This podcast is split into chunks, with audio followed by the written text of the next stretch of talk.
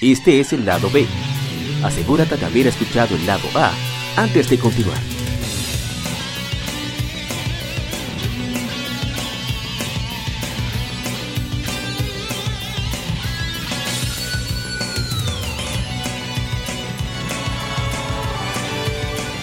Gamefemérides. Juegos y consolas de aniversario son comentados entre hechos y anécdotas.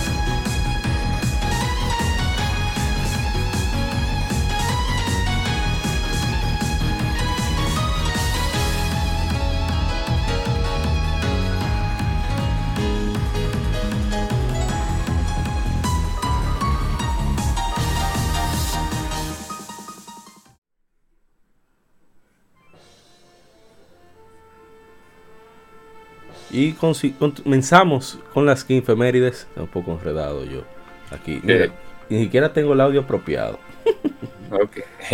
ah, no, mentira, es este, sí. El primer juego que tenemos para esta semana. No, no, no es el pero está, el orden está inverso. Así que hay que cambiar el audio, cambiar el cassette. Y ahora sí. Hace 20 años es lanzado. Oh, pero no se escucha ahora. ¿Qué pasó? ahora sí. Hace 20 años es lanzado eh, Second Densetsu Legend of Mana, o sea, Legend of Mana, aquí en América. Es un RPG de acción desarrollado y publicado por Square, o hoy Square Enix, para el primer PlayStation. Es la cuarta entrega de la serie Mana, siguiendo Second Densetsu 3 de 1995, que fue lanzado ahora como un remake llamado Trials of Mana, un tremendo juego. Situado en un universo de alta fantasía, el juego sigue a un héroe sin nombre, mientras restaura la tierra de Fadil, al crear un mundo alrededor de ellos, y completar, completar ciertas misiones interrelacionadas con el fin de restaurar al árbol de mana, o maná, como le quieren llamar. Eh, este juego tiene, eh, por lo menos el apartado artístico es impecable, o sea, los sprites, los T, eh, los entornos, la música, que si no me equivoco es la maestra Yoko Shimomura, la compositora de Kingdom Hearts, así como de desde el Street Fighter 2 y por supuesto de, de los Mario Luigi. Y es la compositora de Mario Luigi como lo fue de Super Mario RPG y es un juego que quizás eh, su gameplay no sea el, el number one, el número uno pero la calidad que tiene, todos los elementos, lo configurable, cómo consigue personajes secundarios, cómo cambia el gameplay con estos personajes. Es bastante divertido, bastante entretenido. Hay que usar en algunos casos mucho la cabeza para lograr eh, resolver algunos puzzles debido a que no te dan eh, tips muy claros, las pistas no son muy claras. Pero eso, eso es lo que lo hace interesante, en mi opinión, sobre todo cómo te involucras en cada pueblo que vas, entre comillas, descubriendo. Aparecen nuevas historias, nuevas situaciones y, nuevos enigmas por resolver. Eh, te lo jugó, hicimos streaming de ese juego. Jugó a gente sí, Yo pude jugar un poco de Legend of Mana. Pero tengo que decir algo y creo que estoy de acuerdo contigo en muchos, muchos aspectos que de los que hablaste. El apartado técnico en lo que tiene que ver con la imagen del juego, o mejor dicho los gráficos, pues es muy bonito es de verdad, como tú dices, impecable. El, arte que se utilizó para el juego es muy bueno. Pero, pero, pero, ya después, con, ya después de ahí, después del apartado técnico, tenemos que hablar en lo que tiene que ver con lo visual, tenemos que hablar con el game, el apartado técnico en lo que tiene que ver con la jugabilidad. o, como muchos, muchos lo conocen como el gameplay. Y realmente fue un poco flojo. Ahora, tengo que ser sincero, la saga Seiken Densetsu no es muy popular en este, en este lado del de, no es muy popular y todo el mundo lo sabe. Inclusive es muy recordada por muchos usuarios, podríamos hasta considerarla nicho en muchos aspectos porque la primera, la segunda que llegó, que fue Secret of Mana, que es la segunda parte, porque la primera se lee en Game Boy, monocromático. Que fue lo que inspiró a Pokémon, de hecho. Sí, como debe de ser. Y, yo no creo que tuvo tan buenas ventas, creo, sino más creo. No, las ventas no es que fueron tan buenas, porque la parte 3 se quedó en Japón. Sí. O sea, eso da que pensar de que Aunque hay que, Squaresoft, hay que tomar en cuenta la, la fecha también. O sea, Claro. lanzar un juego de Super con 74 en el horizonte. exacto, fue un difícil. poquito arriesgado, claro que sí. Y, pero hubo un lapso de tiempo entre Seiken Densetsu 2 o, Ley, o Secret of Mana y Seiken Densetsu 3 muy largo, muy, muy amplio. Creo Sí. que Seiken, eh, Ley- Secret Secret of Mana creo que salió en el 93 o 94. Ajá. creo. Déjame buscarlo aquí un segundito.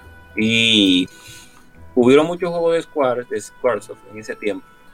Miren, el 93 salió entonces. eh, la Secret of Mana. Y la, que es la Seiken de Setsu 2. Ujú. Entonces, la 3. eh, déjame ver aquí. Dios mío, fue en el 95, dos años después. O sea que al parecer, pues, no acicaló tanto. Pero hubieron unos cuantos juegos. No sé si escuché el gato, discúlpenme, que se llama Panchita. Eh, pero jeje, el, lo que, a lo que quiero llegar, y ya voy, ya voy a terminar con el punto, es que hubieron otros juegos de Squaresoft en ese tiempo también que no acicalaron tanto el público. Y ahora son nichos y ahora son muy recordados, como son Secret of Evermore, como el mismo Secret of Mana. Eh, hay un juego de PlayStation también. Eh, en PlayStation también se tiraron muchas sagas de parte Sí, de Square, bastante. pero mu- muchas están súper olvidadas, que casi nadie recuerda, solamente los amantes de RPG como nosotros. Y eso fue lo que le pasó, pienso yo, a, a, a, a Legend of Mana, que tal vez llegó en un momento, por lo menos de este lado del mundo, que la gente no estaba tan interesada. Yo creo que el asunto de tú poder jugarlo a dos jugadores fue una gran, un- una, se agradece muchísimo, Sí, sí. pero eh, no todo el mundo estaba acostumbrado a jugar un RPG de esa manera, realmente. Eh, fue un gran invento, eso yo lo apoyo muchísimo. ¿Tú sabes por qué? Porque eso pudo haber acercado más personas a jugar eh, RPG Claro. de ese tipo. Tú con tu amigo, tu hermano, tu amiga o, o tu pareja, como, como tú quisieras jugarlo, y se hubieran adentrado a la historia dos personas más que una sola. Regularmente las RPG, pero regularmente no siempre. Las RPG son en solitario, Sí. una sola gente. Pero bueno, ya, eh, para no escatimar más lo que estoy hablando, pues eso creo que fue lo que pasó. Y creo que llegó tarde también, un tiempo en que la gente no estaba pensando tanto aquí en América, en esa saga. Más nada que decir. Bueno, no hay comentarios, vamos directamente a lo que sí teníamos previamente, que era el Legend of Zelda Four Sword Adventures. Fue lanzado hace 16 años, es la, décimo, la decimoprimera entrega de la serie The Legend of Zelda de Nintendo. Fue lanzado en- para el GameCube. El Game Boy Advance puede usarse como control cuando se usa con el cable GameCube Game Boy Advance, que venía con el juego en Occidente, pero solo trae un cable. El juego es completamente funcional con las consolas Wii retrocompatibles. Eh, Yo he hecho mucho, bastantes, eh, bastante anécdotas con, este juego. De, el juego es muy divertido. incluso solo se puede jugar. No se disfruta igual, obviamente. Pero se puede jugar solo porque tiene, tiene suficientes retos para ello. Eh, tienes muchos puzzles, unos más sencillos que otros. Claro. Pero la idea del juego es que, se, que cada quien con su Game Boy Advance y su cable se conecte y pueda realizar cierta- ciertas actividades de manera individual, aunque tengan que unirse para resolver algunos puzzles. Eh, por ejemplo, lo ideal es que cada persona lleve un objeto distinto para que así puedan, puedan eh, atacar directamente cualquier, bueno, no es atacar la palabra, resolver de manera más ágil cualquier tipo de puzzles que requiera de un arma específico y así no hay que estar dando vueltas de manera constante buscando el arma. Y bueno, he hecho la anécdota como 60 veces, lo hicimos en el, en el stream que hicimos de, de este juego.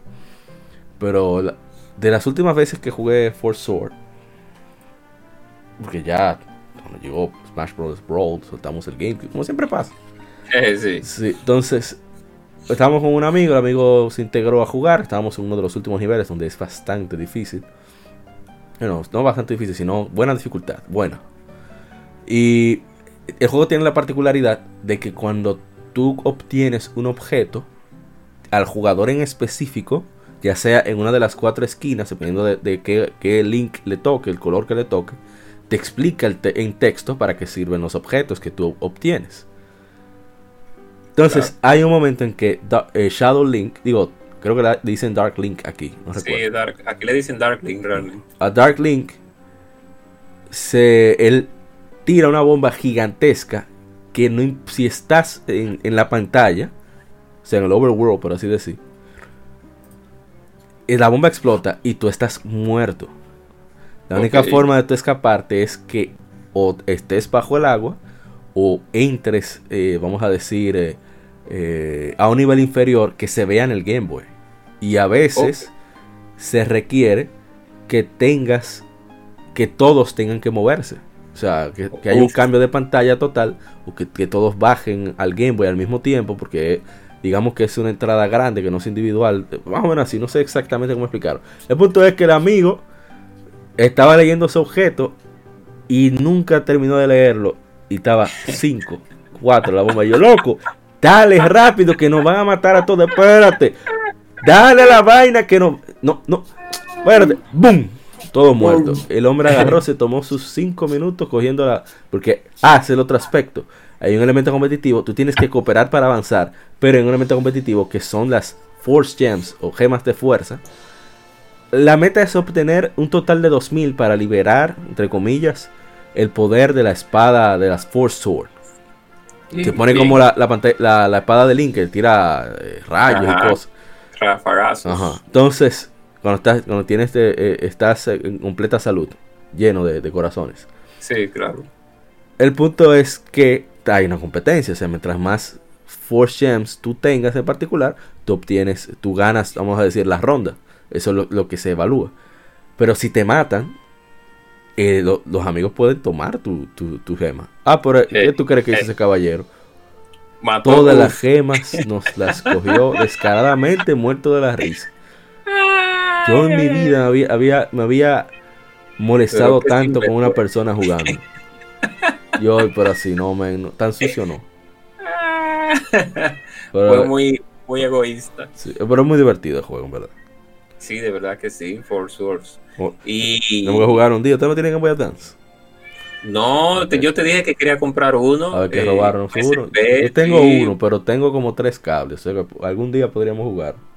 Sí, eh, quiero un SP, realmente te tengo, tengo, tengo en pendiente un SP, lo tengo pendiente y tengo que volver a comprar mi, tri, mi 10. Tengo tres portátiles todavía pendientes para coleccionar.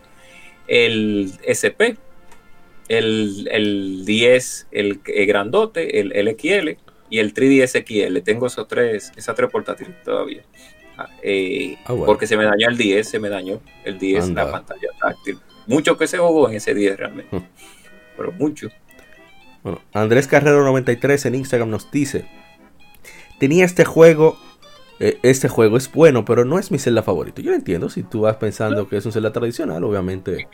Exacto. Sí, no, eso, eso es, un- es un- uno de esos inventos de Nintendo Sí. que eh, realmente yo creo que el, el- ¿cómo se diría? Y tú, tú lo sabes, el, el conejillo de indias de Nintendo siempre ha sido Kirby, pero eh, esta vez parece como que ya después de la Minish Cap, creo que salió después de la Minish Cap de ese juego, o fue antes. Yo creo que fue después, pero no estoy 100% seguro. Vamos a ver. Bien, Este parece juego de que- 2004, Minish Cap, Ah, creo que no, 2003. Sí, tú sabes que por qué le parece, parece que esa mecánica le iban a incluir en Miniscap como No, un pero minijuego. también recuerda que. Ah, mira, 4 de noviembre de 2004. Salió después Minish Cap. Ah, Aparentemente. salió As- aparentemente. Que, de todas formas, Force Sword surgió fue en el port de, de Zelda Into the Past de 2002. Sí, O sea, exacto. viene de ahí. Ok, ah, por eso fue que esa mecánica fue incluido en Minish, por eso. Está bien, ok. Con el asunto de los, de los, de las, eh, ¿cómo que se le diría? Imágenes. No es Sí. imágenes que se dice, pero ven, en- ok. Pues sí, muy buen juego, y más si se juega en, en, en grupo, como tú los jugabas, ju- jugaste en su tiempo. Tú Sí, sí, sí. viviste esa época donde todo el mundo tenía su Advance, y con el cable Link, pues, Sí, yo duré. sí, Cerruchamos yo- los cables. o sea, entre todos compramos los de todos. como debe de ser. Claro. Es que así, así es. Que Mira. es una de las cosas que se han perdido. Y cre- creo que en modo 7, o sea, creo que se habló sobre eso, porque el tema de esta semana, y discúlpame, era las cosas que se han perdido. Ah, sí, sí. Eh, yo lo escuché. Y una, lástima que usted no participó. Sí, sí, ese día tuve un inconveniente personal, pero no importa. Para la próxima. Una, una parte 2. creo que hay que hacer una parte 2 Sí, y sí. debería. sí, Eh, conmigo. decía que Four Sword Adventure salió en, en marzo en Japón y junio en América, mientras que Minish Cap eh, salió en noviembre en Japón y también en noviembre, en, en, enero del año siguiente en América. O sea que salió un poco antes, fue el mismo año. Bueno, vamos entonces al siguiente título. Bueno, al siguiente, al siguiente efeméride, mejor dicho. Sí.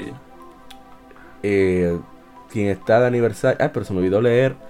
De Zelda Force of Adventures, nuestro hermano de, de of Fantasy, nos dice: Lo tuve que comprar en Amazon hace años porque nunca lo encontré en el país. Y sin duda valió la pena, porque lo disfruté mucho jugando solo, aunque tardé en enterarme que si lo jugaba con amigos se agregaba más contenido y minijuegos. Por suerte Sí. compré cuatro cables y llegué a probar la experiencia completa. Ah, por suerte Qué igual que yo. Muy bien. Qué bueno. Parece que, bueno, seguro en el, para el tiempo que él lo consiguió ya los clubes de polo bando no dejaron de existir. Eh, eh, para los que nos escuchan, que no son de, de República Dominicana, hay una eh, avenida en nuestro país que tiene por nombre eh, eh, Oban- eh, Nicolás de Obando, creo Ajá. que si no es. Y a Mauri recuerda que era como Las Vegas de los videojuegos, porque acá en cada esquina había un club. Es verdad. Y ahora todavía hay un, montón de tiendas. Tú podías cruzar una esquina, había un club. Otra esquina había eh, un club de venta de, de, de, de, de cartuchos de videojuegos, CDs, etcétera. Era, eh, el- la, la, la bando era Las Vegas de los videojuegos en este país. No se ríe, pero es verdad. Podemos Bueno. seguir. Si vamos a, entonces al siguiente que está de aniversario. Hay más cosas, pero estos fueron los que seleccionamos para, para las efemérides porque o valen la pena siempre mencionar o nunca lo hemos mencionado. Sí. Hace 19 años se lanzó el Game Boy Advance, una consola Uh. portátil de 32 bits por Nintendo. Es el sucesor del Game Boy Color. Para junio del 2010, el Game Boy Advance había vendido 81.51 millones de unidades a nivel mundial. Su sucesor, el Nintendo 10, fue compatible con juegos de Game Boy Advance, pero solo en modo de un jugador. El Nintendo 10 original, que era el que hablaba la gente cobra ahora mismo. Eh, Sí. ¿Qué decir? Este juego, este aparato, se- nosotros hicimos un streaming de, de Pokémon Leaf Green mientras hablábamos de Game Boy Advance. Y uno de los elementos que mucha gente quizás desconocía es el hecho de que desde el 96 se grababa un sucesor del Game Boy, pero no era el Game Boy Color, porque era un Game Boy que tenía cuatro botones. O sea, tenía, vamos a decir, el XYBA Sí. y era el Project Atlantis, era más grande. Pero vino un francés llamado Guineo Nicolas, creo que se pro- pronuncia de Curiosity Inc., un estudio de diseño en Tokio, y diseñó el aparato que tenemos, que salió en 2001. Y es para mí de los mejores diseños de aparatos que hay. Sí, realmente. Es impresionante. Bueno, Sí. Bueno, pero Game Boy Advance, es impresionante cómo en tan solo tres años, prácticamente cuatro de vida, tuvo tanta variedad de, de títulos y muchos títulos originales. Y muchos de ellos ni siquiera de Nintendo. Así mismo es. Yo, yo sin miedo a decirlo, claro está. Yo, yo pienso que los catálogos de títulos del Game Boy Advance superaron por, por crecer el del, del 10, creo. Podría decirlo así. O sea, si consideramos el tiempo y demás, podría decir. Por- Sí, por en calidad. Vamos a hablar de, no vamos a hablar de, de cantidad, vamos a hablar de calidad. En 10 salieron muchos buenos títulos también, no vamos a descartarlo. Pero podríamos hacer un match, match-up entre el 10 y el Game Boy Advance. Y la, la pelea está fuerte, está fuerte Sí, la sí. pelea.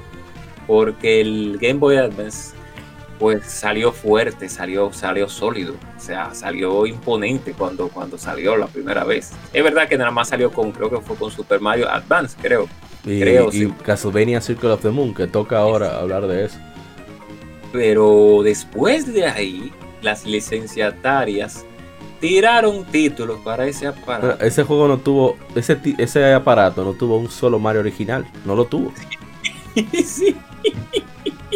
Sí, porque mira, ahí, en, ese, en, ese, en ese aparato portátil salió Mario vs. Donkey Kong, Donkey O sea, Kong. sí, salió- salieron variaciones, pero me refiero a Mario plataformas. No y tuvo un Mario, un- exacto, un Mario clásico. Mario Sí, clásico. No tuvo, fueron sí, no, fueron remakes solamente.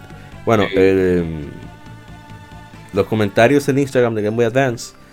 Ronald Eliezer, ¿qué carajo será ese? sabemos quién es esa persona. Una de, una de las mejores consolas de todos los tiempos. Oh, cuántos buenos momentos nos hizo disfrutar. Sí. Nuestro hermano Willy Excunta nos dice, una máquina para RPG portátiles. Eso es verdad. Así mismo. Bre- Breath of Fire yo lo pude conocer por, por ese aparatico. Y, Ah, qué bueno. y títulos eh, como eh, pude terminar Link to the Past, que muchos no lo consideran RPG, pero para mí Zelda es RPG. eh, Aunque, acción. aunque no, exacto, no tra- tan tradicional. Y qué más, Golden, eh, ¿cuál Golden Sun, ya. Exacto, uno y dos, que no hay más nada que hablar de él. O sea, están las, están tres por de Castlevania. Sí. Oye, Tres por, Tres no, por- tres, tres Castlevania originales. O que, una, que una no sea tan buena, bueno, pero son originales. están buenas, pero está bien. son- tenemos juegos de pelea en el Nintendo, eh, en el Game Boy Advance. Tenemos juegos de cartismo, muchísimos juegos de Mega cartismo. Man Zero También. para el. Network, que para mí es uno de los RPG más originales en su gameplay. Y salieron, salieron, ¿qué más? Además de eso, salieron, además de eh, bastas, muchas RPG, muchas RPG, eh, no- no- muchas franquicias nuevas Sí. y, otras que ya estaban. Hasta- Riviera, la gente de Atlus trajo muchísimas RPG, Riviera de Hasta- Promised Land, Hasta Lunar, salió un port de Lunar para Game Boy Advance. La- el Sega cuando ya se volvió licenciatario apoyó muchísimo el, el Sonic Advance, Advance, muy bueno. la 1, la 2 y la 3. Apoyó con otros títulos también, como la Sonic Fighter, que casi nadie recuerda de, de la Sonic ¿Verdad? Creo- No lo recordaba, ¿no? No, no, no, no es tan bueno, sino que para que lo recordaran. Sí, y tiraron que mu- muchísimos otros, Monkey Ball, eh, Sega apoyó muchísimo el, el Game Boy Advance. Sí. THQ apoyó muchísimo No, también. no, déjalo ahí. Eh, Dark Justice en Instagram nos dice, hermano Kevin, una Ay. consola que definió mi niñez. Tantos juegos buenos que solo se pueden conseguir en modo preservación. Sí, Hay algunos disponibles para 3DS, pero solo si lo compraste en tiempos de lanzamiento cuando era bien costoso. Cuando el 3DS costa- costa- costaba alrededor de 250 dólares, que el Ambassador Program permitía que pudiera jugar títulos como Wario Land 4 y cositas así, que eran buenas, en el 3DS, que ahora es difícil de conseguir porque no- como que no tuvo tanto tiraje. sí. Wario Land 3, digo, no, Wario Land 4 fue que salió, sí, sí. Land 4 salió. Eh, Muy bueno, por cierto. The Hero Fantasy nos dice, lo único que me dolió es que siendo Game Boy Advance SP el más cómodo, no tiene entrada para audífonos comunes. Sí, Ay, eso- sí, es una realidad. Pero lo pudieron poner en el, en el Game Boy Micro, es una cosa extraña. Tú sabes, eso es seguro porque el avance tecnológico que hubo. Sí, sí, es verdad. eh, lo hicieron gordito para que no se añugaran los niños. De verdad que uno, mira, eh, ahora uno ve ese, ese, ese aparato portátil, el Game Boy Macro, Micro, y uno se, se, se- lo que le daría, lo que a mí lo que me da es risa, es cómo la tecnología avanzó tanto para un aparatico tan chiquito. Sí, es verdad. Tú Uy, se ve jugar, nítida esa pantalla, o sea, por la, de la, la resolución. Ah, sí, Metroid. Sí, Eh, dos Metroid tuvo ese criminal. los Metroid, la, cor- la corrupción, No, la no, corrupción. Fusion y, y, y el remake de el cero. remake de cero. Óyeme. Eh, juegos de, de, de- de- juegos eh, beat'em up muchísimos. Tiraron muchos juegos de nave. Tiraron juegos de, de, de- también de puzzle, muchísimos juegos. Muchas Kirby se tiraron también. Sí. Se tiraron, eh, Nintendo tiró su line-up de Mario Tennis, etcétera, etcétera, etcétera. Eh, mm, tiraron juegos de consolas grandes a, a- a- consolas eh, de sobremesa, también lo lanzaron para portátil. Sí. Creo que hay una- hasta una Love in the Dark, creo que hay para 3DS. Muchas Kirby. Muchas Kirby en Game Advance. Sí, muchísimas, la de los celulares, la de los ratones, la de el, el espejo. Ay, Wow. te lo voy a decir los nombres de la persona para que la Am- Amazing Mirror, que es la de los espejos, la de los ratones Squig Attack, eh, o Squig Squash creo que es, y la de los celulares, no me recuerdo, creo que la Amazing Mirror, creo la de los celulares. Yo dije celulares, ratones, ¿y cuál fue la otra? Bueno, en fin. Eh, ah, y... Ah, no, no, sí, esa fue. Vamos vamos a- al siguiente título, que es Game Boy Advance, salió junto con las, la consola. Se Mega Man Battle Network, pero hicimos obviarlo porque ya habíamos hablado de él. Y hace 19 años se lanza Castlevania Circle of the Moon. Es un juego de plataformas y aventura creado por Konami para Game Boy Advance de Nintendo, De los títulos de lanzamiento de Game Boy Advance, la premisa se centra en el conflicto eterno de los cazadores de vampiros del clan Belmont y el vampiro Drácula. Voy a continuar leyendo un poquito más. Llevándose a cabo en 1830, continúa el conflicto entre los Belmonts y el vampiro inmortal Drácula. El protagonista de Circle of the Moon es Nathan Graves, cuyos padres murieron una década atrás para vencer a Drácula. Morris Baldwin, quien asistió en la derrota de Drácula, le entrenó para vencer a Drácula y monstruos en general. Morris al final lo eligió como sucesor, otorgándole el látigo el Vampire Killer, para descontento de Hugh, el hijo de Morris que entrenó junto a Nathan. Eh, yo debo decir que yo no lo jugué en su época. Ah, mira, incluso lo menciona, que, que encontraban incómodos precisamente por lo oscuro de la pantalla. Sí, era una eh, realidad. Que yo no diría que es culpa del desarrollador, porque el desarrollador ve, digamos, los numeritos, quizá lo juega en buena iluminación o lo, o lo juega en un modo debug, no directamente en la consola, no sé. Y digo, bueno, funciona. Y cuando se lanza en la consola, en situaciones ya del mundo real, no es tan efectivo. Entonces, por eso yo, o sea, no lo descarté como algo sino como, no está incómodo y hay más cosas aquí, déjame yo. Entonces, yo lo jugué por primera vez este año. Y yo me, lo primero que me dejó sorprendido es el audio. ¿Cómo rayos un juego de lanzamiento suena así? Eso debería ser ilegal, deberían estar presos todos. Es muy buen audio que tiene ese, es la, el círculo de la luna. Pero una cosa increíble. O sea, Muy bueno. es bueno de por sí. Pero el hecho de saber que salió con la consola. sí, que fue de lanzamiento prácticamente. Es increíble. Y, a pesar de que se ven las limitaciones, porque es un juego de...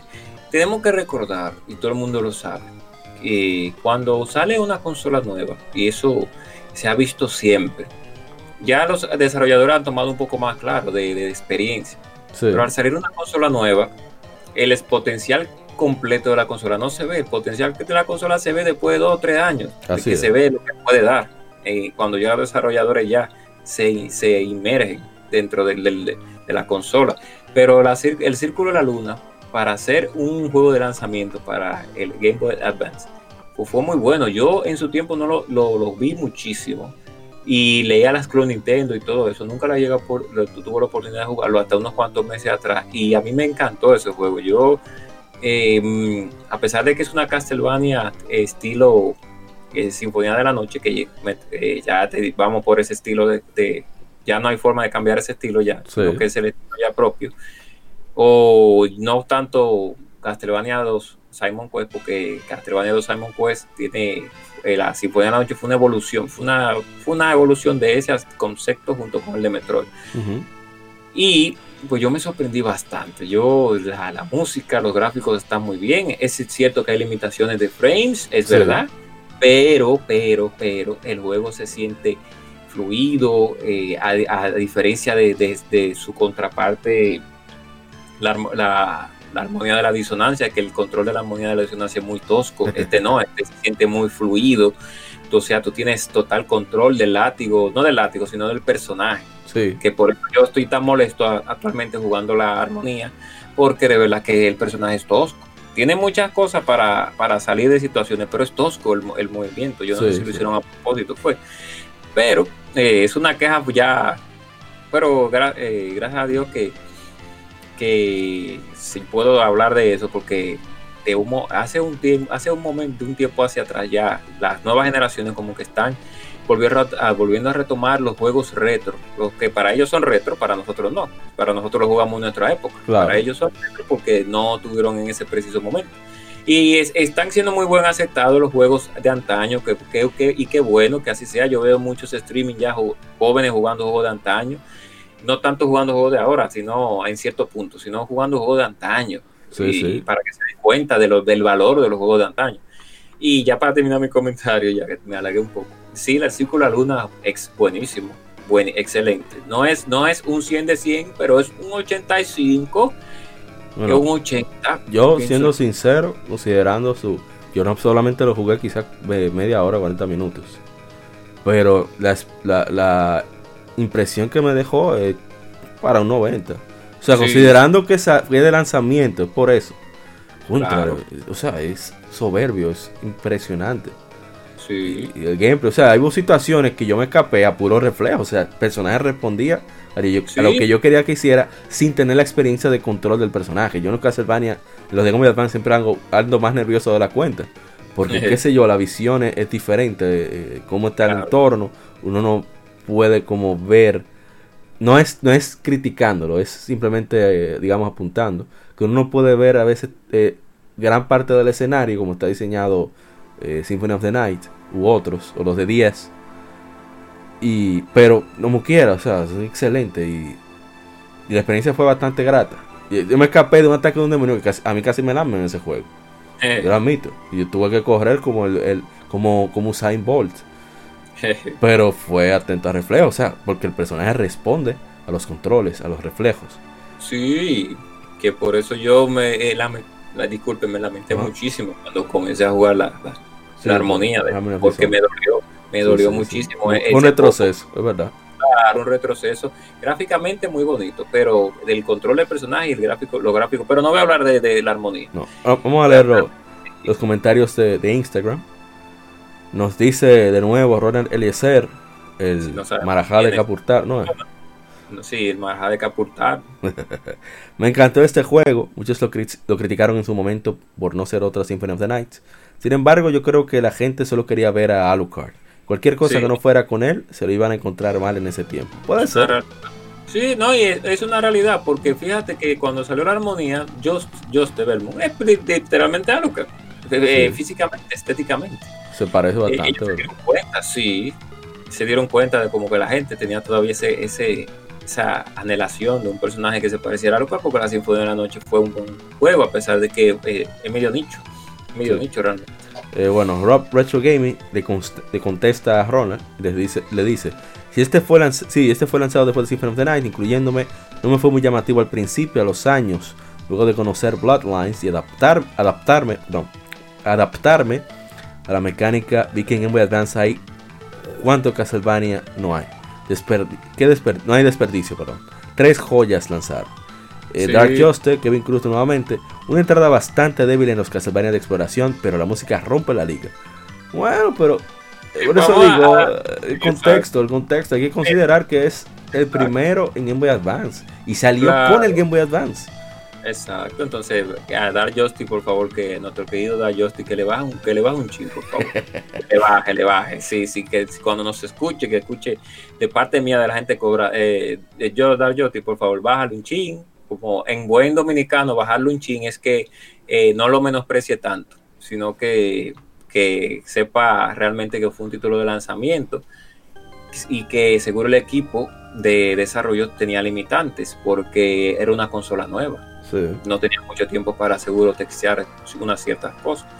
Y a pesar de todo, eh, está impecable la jugabilidad. O sea, eh, es como tú dices, Amado, el personaje, tú, tú tienes todo el control del personaje. No es tosco, no, no, tú puedes moverte, saltar, hacer de todo con el personaje. Y, y- y el juego estéticamente pues está bien logrado para hacer un juego de No, no, lanzamiento. si tú no lo juegas en un Advance original, se ve, pero se ve Sí, nítido. exacto. Entonces, Un otro Tengo comentario. que- Ah, te voy a decir, sí. ah, sigue, no, sigue, sigue, sigue. Andrés pues, Carrero sí. 93 dice, jugué uno en Game Boy Advance que el protagonista era un Belmont. Entonces yo le expliqué que probablemente sea Harmony of Dissonance Sí, con el nieto de ay, Simon Belmont. Justice. Qué mal sabor. Y Qué difícil. Qué difícil. a ver en Facebook. En Facebook dice Fabio...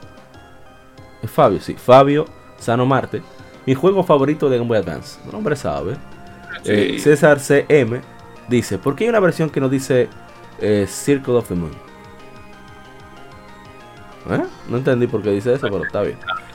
Gabo Moscoso dice, "Ti- de los Castlevania más difíciles, con los jefes Sí. que más embroman la vida, o sea, las risas de él, y la música como siempre en su punto exacto para disfrutar la historia. Sí, la música es muy buena. Carlos Cabrera dice, es mi Castlevania favorito y afortunadamente lo tengo para mis Advance. Ah, bien, Qué bueno. tiene original, Qué excelente por él.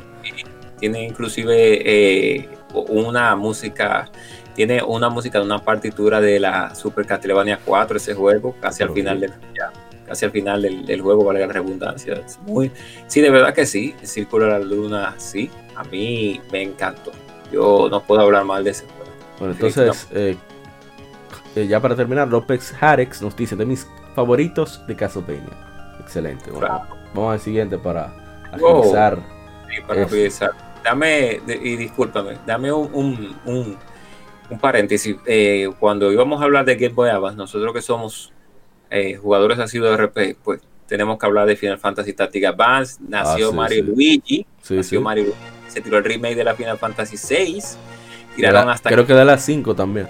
Y tiraron Kingdom Hearts, Hearts también. La 1 y la 2 creo que salieron también en Advance. Sí. Y ya para casi para terminar, salieron varias Summon Night, salieron ah, las ¿sí? salieron las RPG de Una Luna, como tú dijiste. La saga de Advance War nació ahí también. Ah, no, digamos no nació, sino que llegó a América. Llegó a América, igual que Porque ellos, ellos tenían tiempo ya en Japón, desde el Famicom. Llamaba así Famicom Wars, de hecho. Ah, era Famicom. Ok, la misma también que estaba del Famicom llegó, primero Game Boy Advance. Y unas que otras RP de Dragon Ball, que esas sí fueron buenas. Y eh, ya la última, la última, Mauri, ya para no. Las, la saga de Botkai también. Ah, la saga de Super la original, la, la, generación original nació ahí también. Y, y Sigma Star Saga también, entre, entre una de las tantas. Y Mother 3 salió también ahí. Mother 3, el verdadero juego. Sí lamentable que salió ahí en el 64, pero Nintendo parece que le dijo, va a salir muy caro, si a 64. Oye, era eh, con el Disk Drive, imagínate. Sí, maldijo muchísimo eh, este, eh, este crea, eh, sí. sí, maldijo tanto eso que hasta el logo lo cambió de maldad.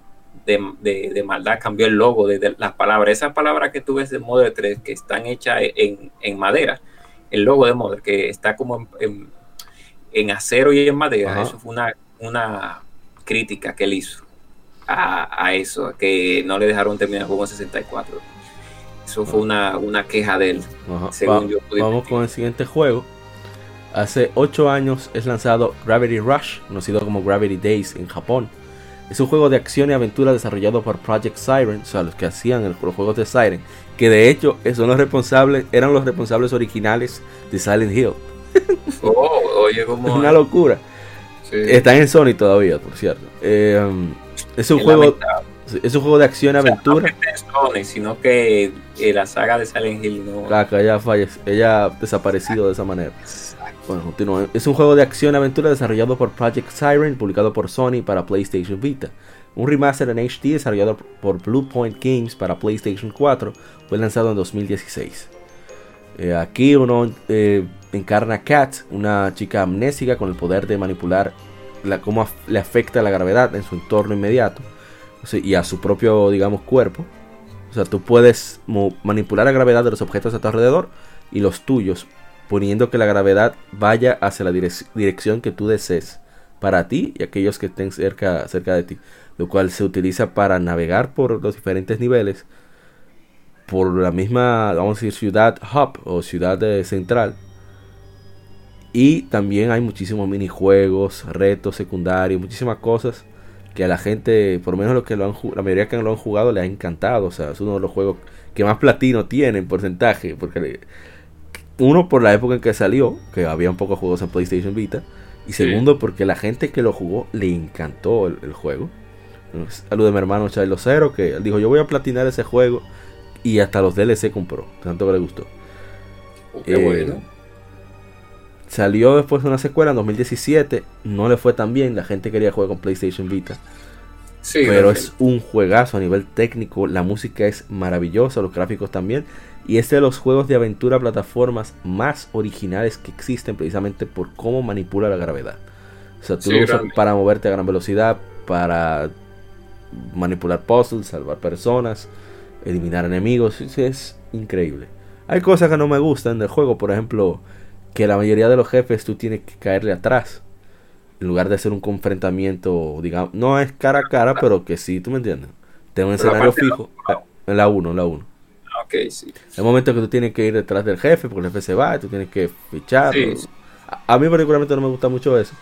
Pero eso no quita que el resto del juego sea fantástico. Sí, sí, realmente sí.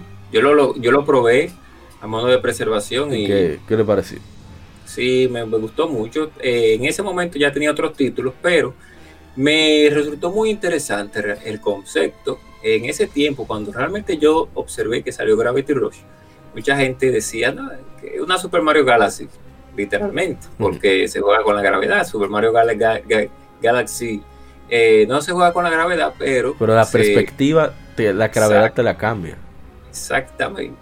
Pero era, al parecer fue que la, mala boca, de la, no la mala boca, sino la mala publicidad que le dieron algunas personas del juego. Eh, y que no lo pude ver en su tiempo también porque en mi círculo no había personas con PC Vita. Eh, en ese tiempo, pues no me dio la oportunidad. Después de un tiempo ya muy lejano, lo pude probar y vi que, que vale la pena, sí, vale la pena jugarlo. Creo que pude probar la parte 2 y, pero no voy a hablar tanto, bueno, no voy a quejarme sobre toda la parte 2, pero voy a volver a la 1, que fue el sistema de navegación, que creo que, eh, no sé, como que, que encontré el sistema de navegación del, de la gravedad, como que, como que, o sea, bueno, en fin, eh, hablaremos de eso después. Mientras tanto, la 1, sí, muy buena, eh, uno de los títulos que realmente uno puede observar la potencia del, del PC Vita cuando uno ve ese juego, uno dice, oh, pero mira, mira qué, qué aparatico que da para, para, para más. Sí, sí. Muy diferente a su contraparte enemiga que el Vamos con los comentarios de nuestro hermano Kevin nuevamente. Gracias Kevin por los likes y siempre comentarnos, de verdad. Dice que, que siempre de fijo escuchando el podcast. Nos dice, mi primer juego de Vita. Ahora que lo publicas, aún no he jugado la secuela. Bueno, es que está en PlayStation 4. Un día tú tengas PlayStation 4, tú lo juegas. y lo ponen mucho en oferta. Lo han puesto hasta 6 dólares. Es una cosa increíble. La secuela. que lo compren ya. Aquí son como 300 pesos. No son como, como un rival que hay por ahí de Kyoto. Eh, comentarios de Facebook. Roger Paniagua nos dice: Muy recomendado. Hay que darle una oportunidad. Nos decimos así es. Yeah, that's right.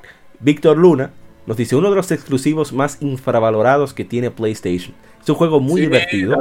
Es verdad. La estética y el gameplay del juego son únicos. Ojalá le sigan dando oportunidades de brillar. Exactamente. Es impresionante ese juego. O sea, considerando que es de primera, segunda generación de PlayStation Vita. Lo aprovecha también. Eh, Andrés Gutiérrez dice, muy buen juego, divertido con mecánicas únicas. Y eso es, es una buena descripción.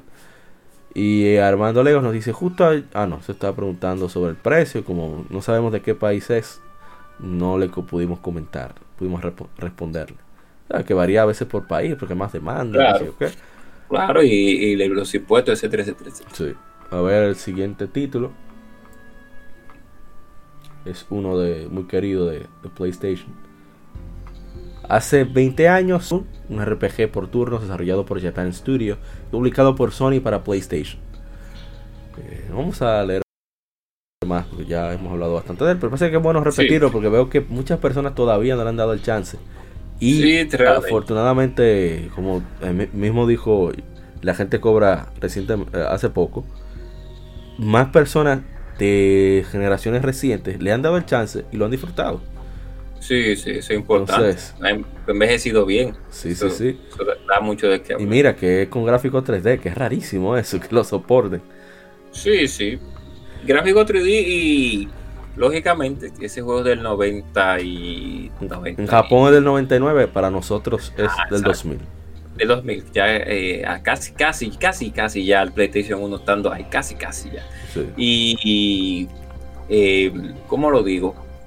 Yo creo que lo único que yo vi malo de ese juego cuando lo, cuando lo pude observar, un amigo de nosotros que se llama, le dicen Rubirosa. Él tiene varios apodos, le dicen Firo, le dicen... Ese Rubirosa puede, ser positivo. Pecho de vaca número 7, ah, le, dicen, le dice Rubirosa, Firo, Pecho de vaca, se llama Wilfredo realmente. le tiene como cinco apodos, pero en fin. Creo que fue el doblaje que no me gustó para nada. Ah, no, de acuerdo, completamente de acuerdo. Voz nada son malas. Sí. Después de ahí, sí, Legend of Dragon, mucha gente quiere que le hagan una secuela. Ojalá. Mm, no sé qué fue lo no sé qué pasó, no sé qué pasó realmente. Le hicieron mucha publicidad a ese juego cuando salió. Yo no sé si. Sí, porque Sony tenía la idea de, crear. Ellos tenían, lideraron dos generaciones con esa idea. Crear un RPG que le hiciera frente a Dragon Quest y a Final Fantasy. Exacto. Y mucha publicidad en las revistas que tenía de Legend Dragon. No le fue mal. O sea, según eh, Shu Yoshida, quien fue el productor de este juego, Shuhei Yoshida, él dijo que, no le fue mal, que incluso en América tuvo muy buenas ventas. Ah, qué bueno. O sea, ellos, ellos esperaban que no vendiera mucho y pasó de las expectativas. Qué raro. Bueno, en los comentarios nos aparece nuestro hermano Lorian Ricardo de More Studio que nos dice uno de los RPG que más merece un remake. Una palabra magistrado. Sí. Eh, Raúl Ballet o Ballet, no sé cómo se pronunciará. Nos dice, mucha gente me hablaba de Final Fantasy, sin embargo fue porque nunca jugaron este juego. Nunca entendí por qué fue, fue muy poco conocido. Era único y excelente jugabilidad. Eh, ¿Qué más? Eh, en Facebook hay más comentarios. Nos dice Julio Tristán Murrillo. Apoya Murrillo. Qué hermosura, totalmente hablados todos los full motion video y el tema principal una joya. If you still believe, todavía crees. Si alguien quiere buscarlo en YouTube. Alejandro Alvillar, lo mejor de lo mejor que he jugado en PlayStation. Jorge Sánchez, una joya, uno de los mejores RPG de PlayStation, juegazo infravalorado. Definitivamente.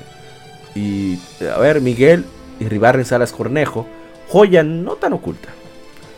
José, Hernández, José, José Núñez Hernández nos dice, todo amante del RPG jugó esta joya para calificarlo no con 5 estrellas, sino con 10.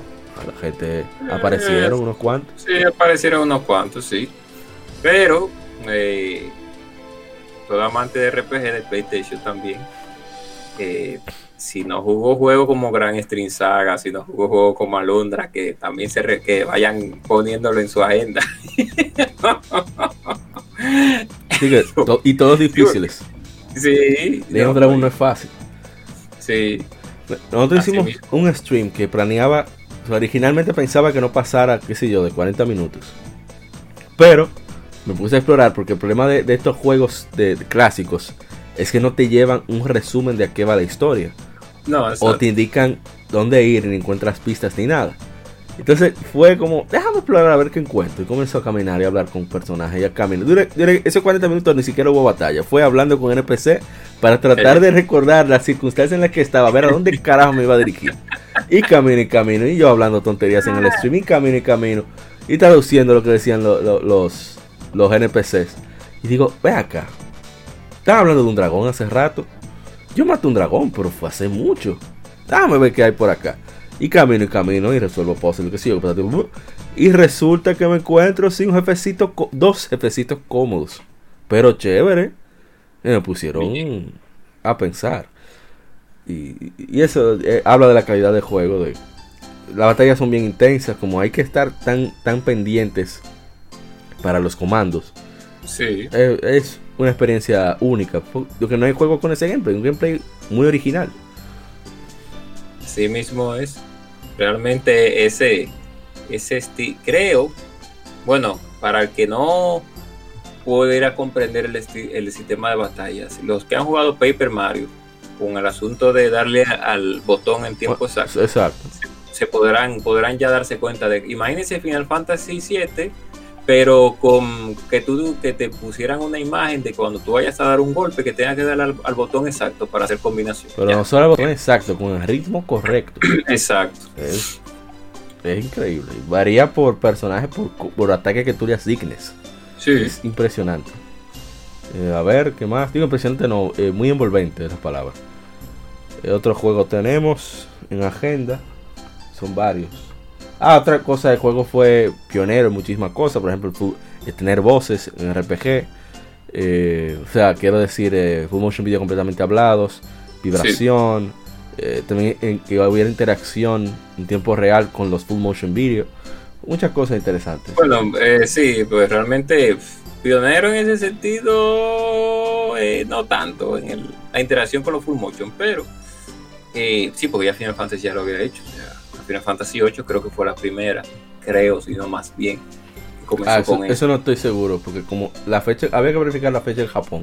Sí, habría que verificar la fecha en Japón, porque Final Fantasy 8 ya tenía. Pues, salieron eh, ambos en el 99 en Japón. no sé, Intermisiones. Ah, pues teníamos que ver la fecha. Sí, ah, bueno, pues, vamos con el otro para, para ir avanzando. Después discutiremos eso. Exacto. Este juego yo no lo conozco mucho, he escuchado mucho de él, pero lo quise poner por curiosidad, para ver si alguien comentaba. Lamentablemente, como esperaba. Ah, bueno, sí, apareció alguien. Eh, hace 16 años es lanzado Front Mission 4, es un RPG táctico desarrollado y publicado por Square Enix para PlayStation 2. Es la cuarta entrega principal y sexta entrega en general de la serie Front Mission.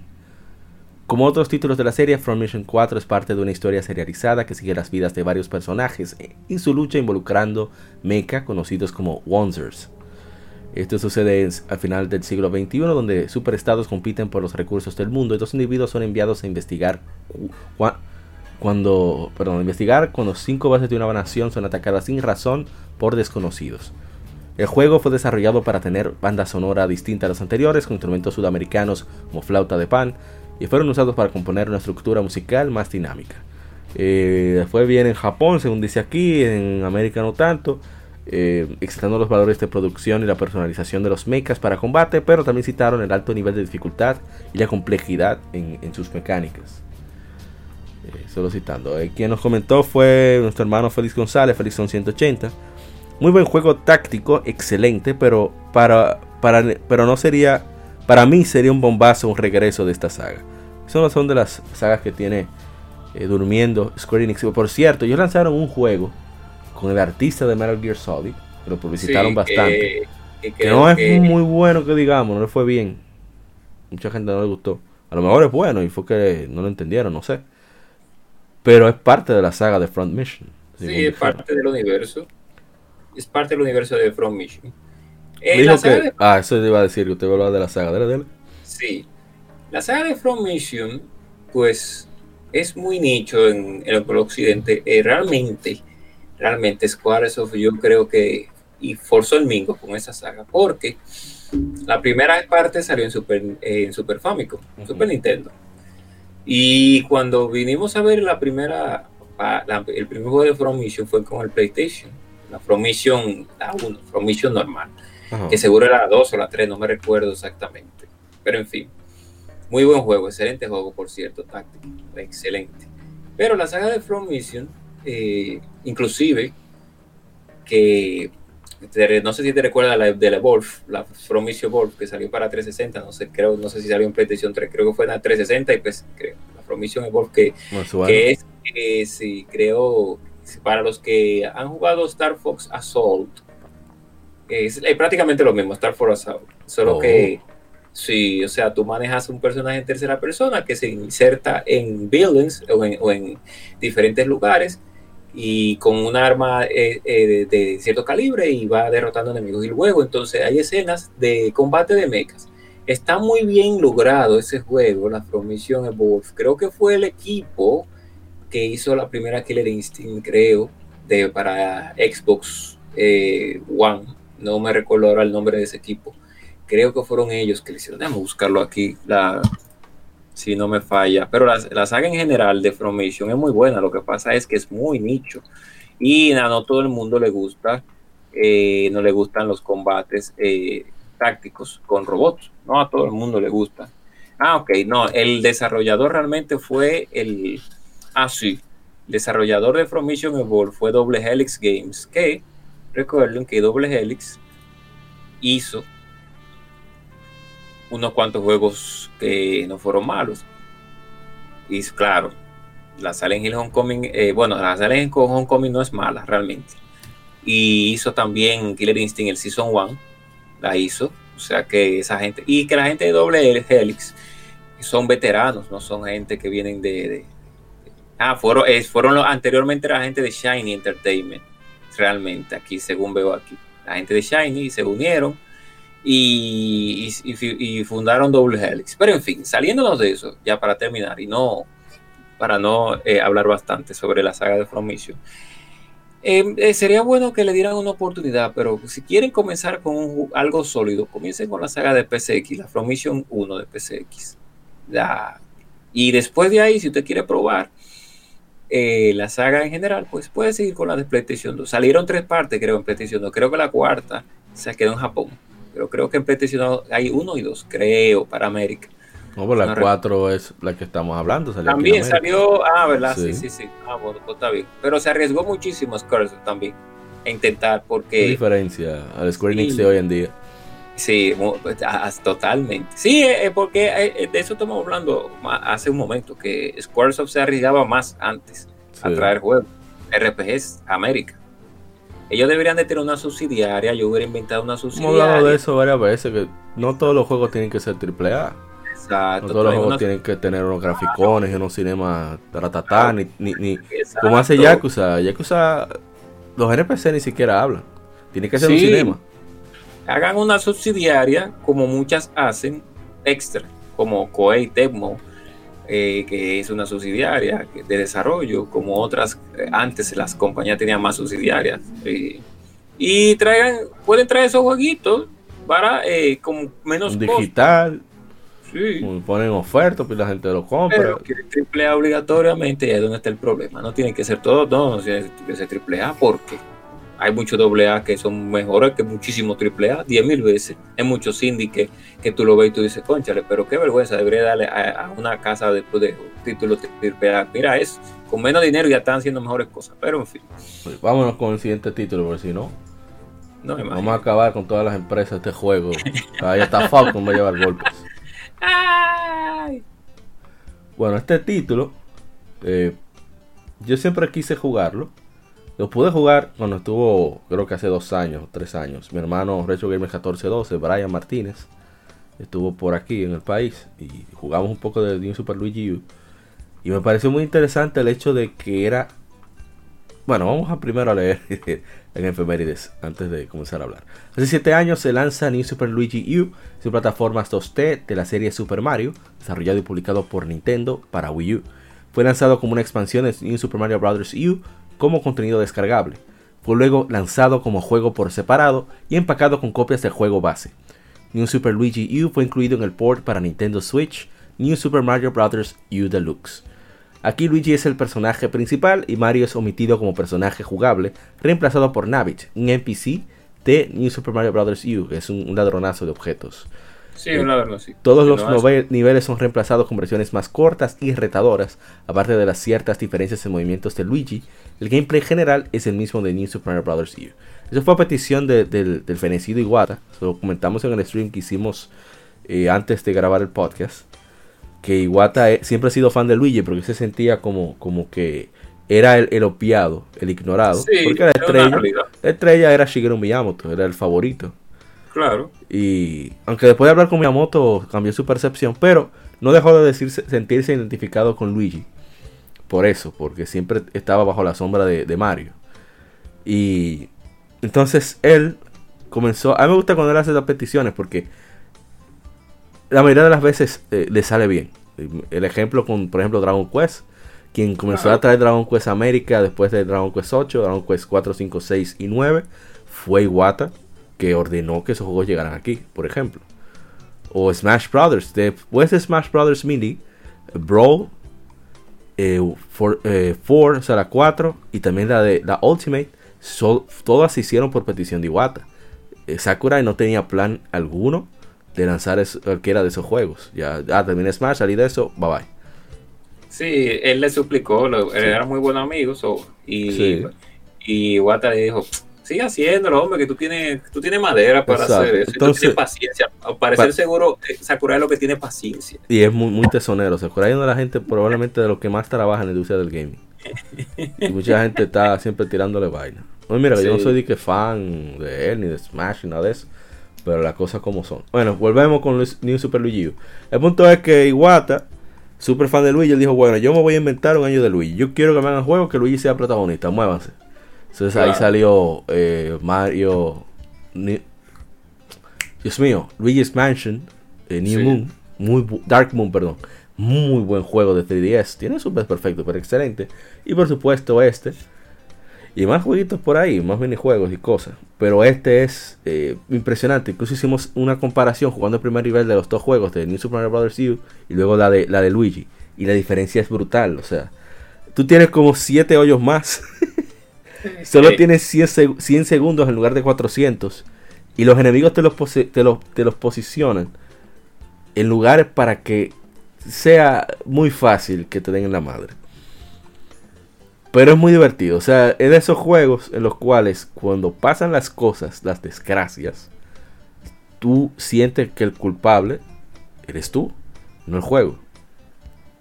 Y hay otros que los niveles se sienten tan fluidos que te lleva sustos, pero, responde, a pesar de que Luigi es medio problemático, porque él es como que flota, ¿sabes que Luigi es raro? Sí, es como que flota y entonces también eh, él como que no tiene suela en los zapatos. Él tiene, no sé. Él parece, él patina el desgraciado. Sí, exacto. Entonces muchos saltos no salen como tú quieres que salga. Uno salta cuando el desgraciado tú quieres que salte. Entonces. Pero hay momentos en que como que uno logra ya la sincronía con el personaje. Perdón, la sincronización con el personaje. Porque, por lo menos yo no sé si usted hacía gente cobra.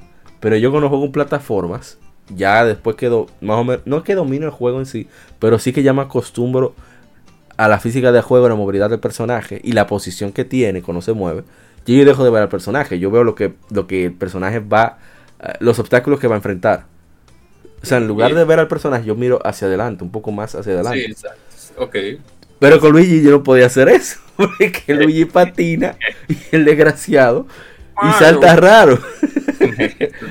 Pero ya después que eh, casi al final del stream, después que pude dominarlo un poquito mejor, oye, yo sentí un, saqué pecho y dije, concho, pero mira qué bien me salió eso. Y suerte que lo grabé. Aquí nadie me cree. Debí de estar ahí, debí de estar ahí observando a ver si fue verdad. Pues. Bueno, está ahí el stream, como usted quiera. Entonces, eh, un juego súper divertido de cuatro personas, lo máximo. Lástima que Navit, solo el defecto que le encuentra a juego. Navit es un personaje que no muere a menos que caiga. Y pienso que no debería ser así. Debería de ser tan vulnerable como los demás.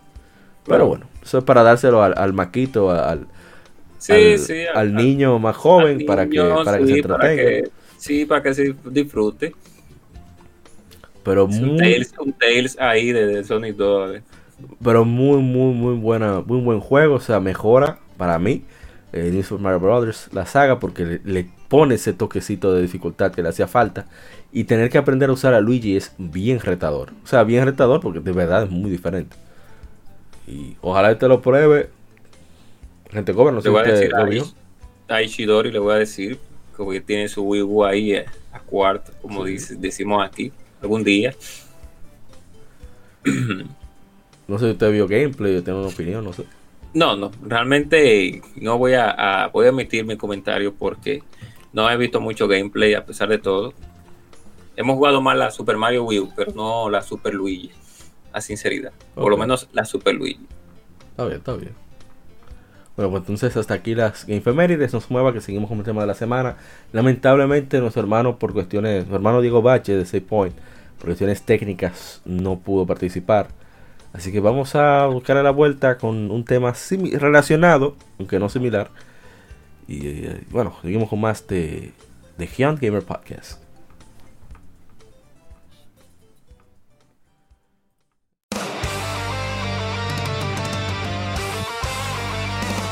Para revivir los grandes momentos y títulos del videojuego clásico, no dejes de escuchar cada mes Modo 7 Podcast. Ven y recuerda con nosotros entre análisis retro datos y anécdotas la época dorada del videojuego. Sin micropagos ni pases de temporada, solo puro amor por el pixel y el polígono. Modo 7 Podcast, la retroaventura comienza ya.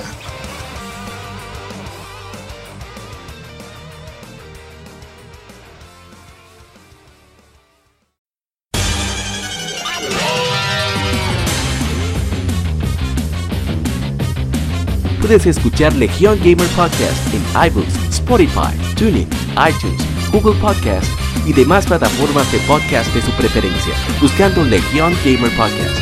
Recuerda seguirnos en las redes sociales como arroba Legion Gamer RD. Visita nuestra página de Facebook para que seas parte de nuestros streams de las Mérides, donde recordamos y jugamos algunos juegos de su aniversario.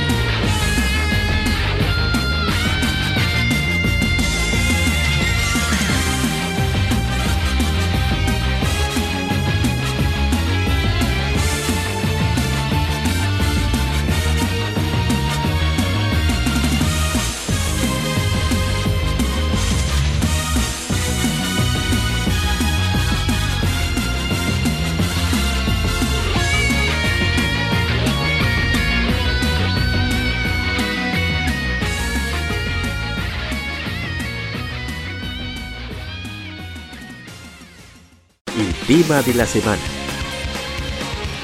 Un tópico o cuestión particular es debatido por la Legión.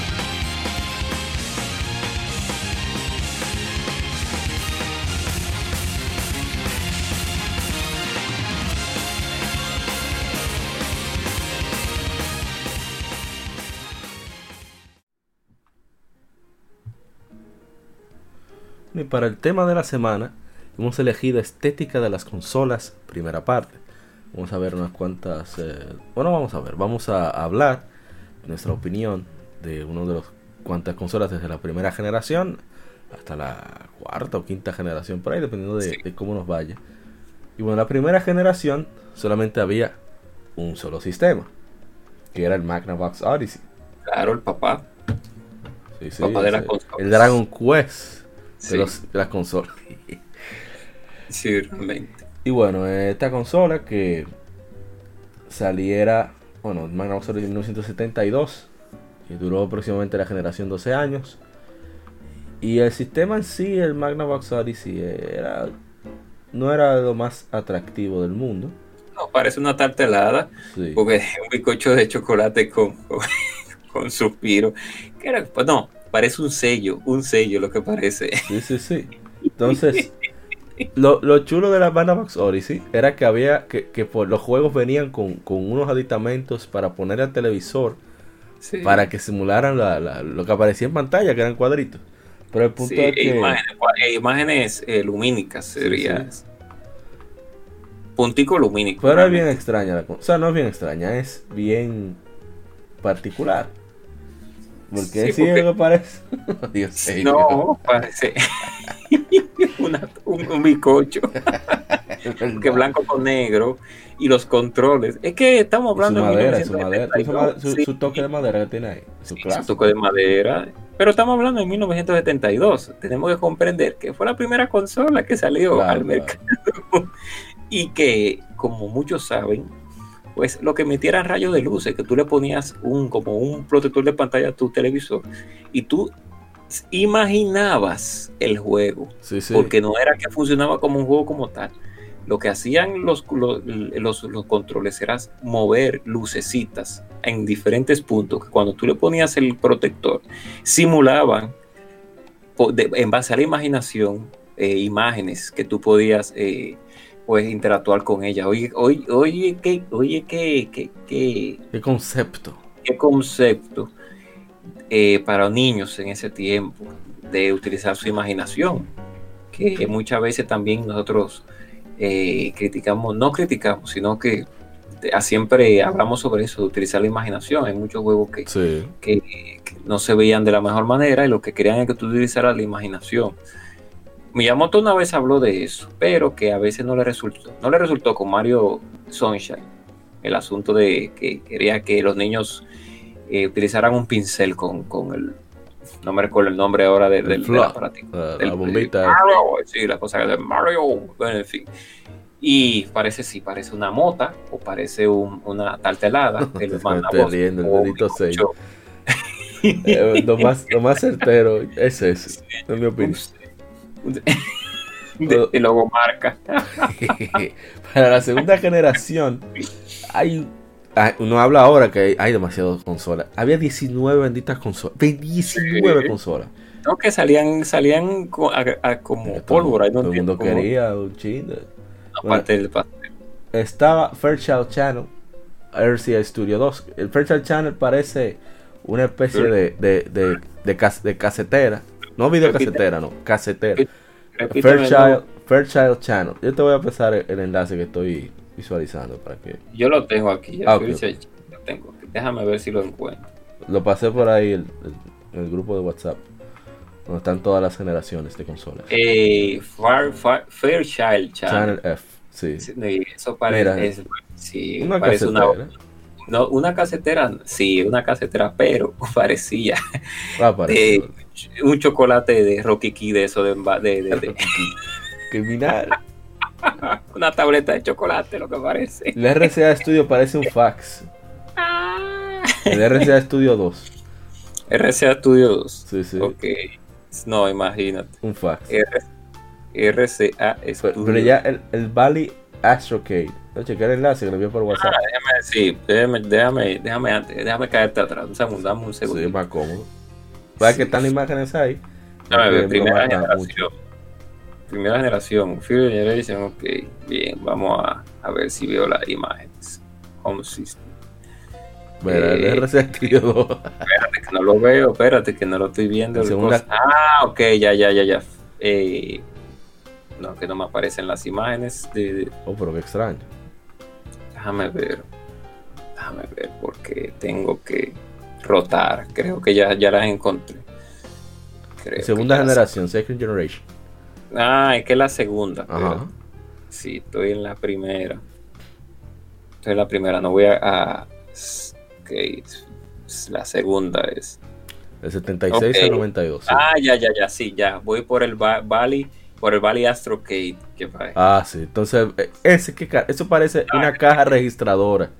acá, en mi el opinión. RCA Studio. Este es tu infaz. ¿Sabes lo que sí, ufa, no? eh, parece el Wii, el Wii, ¿cómo era? El, le ponía los- Yo tengo uno de esos aquí. Un saludo de mi hermano Brian. Esto es 1412. Lo tengo aquí.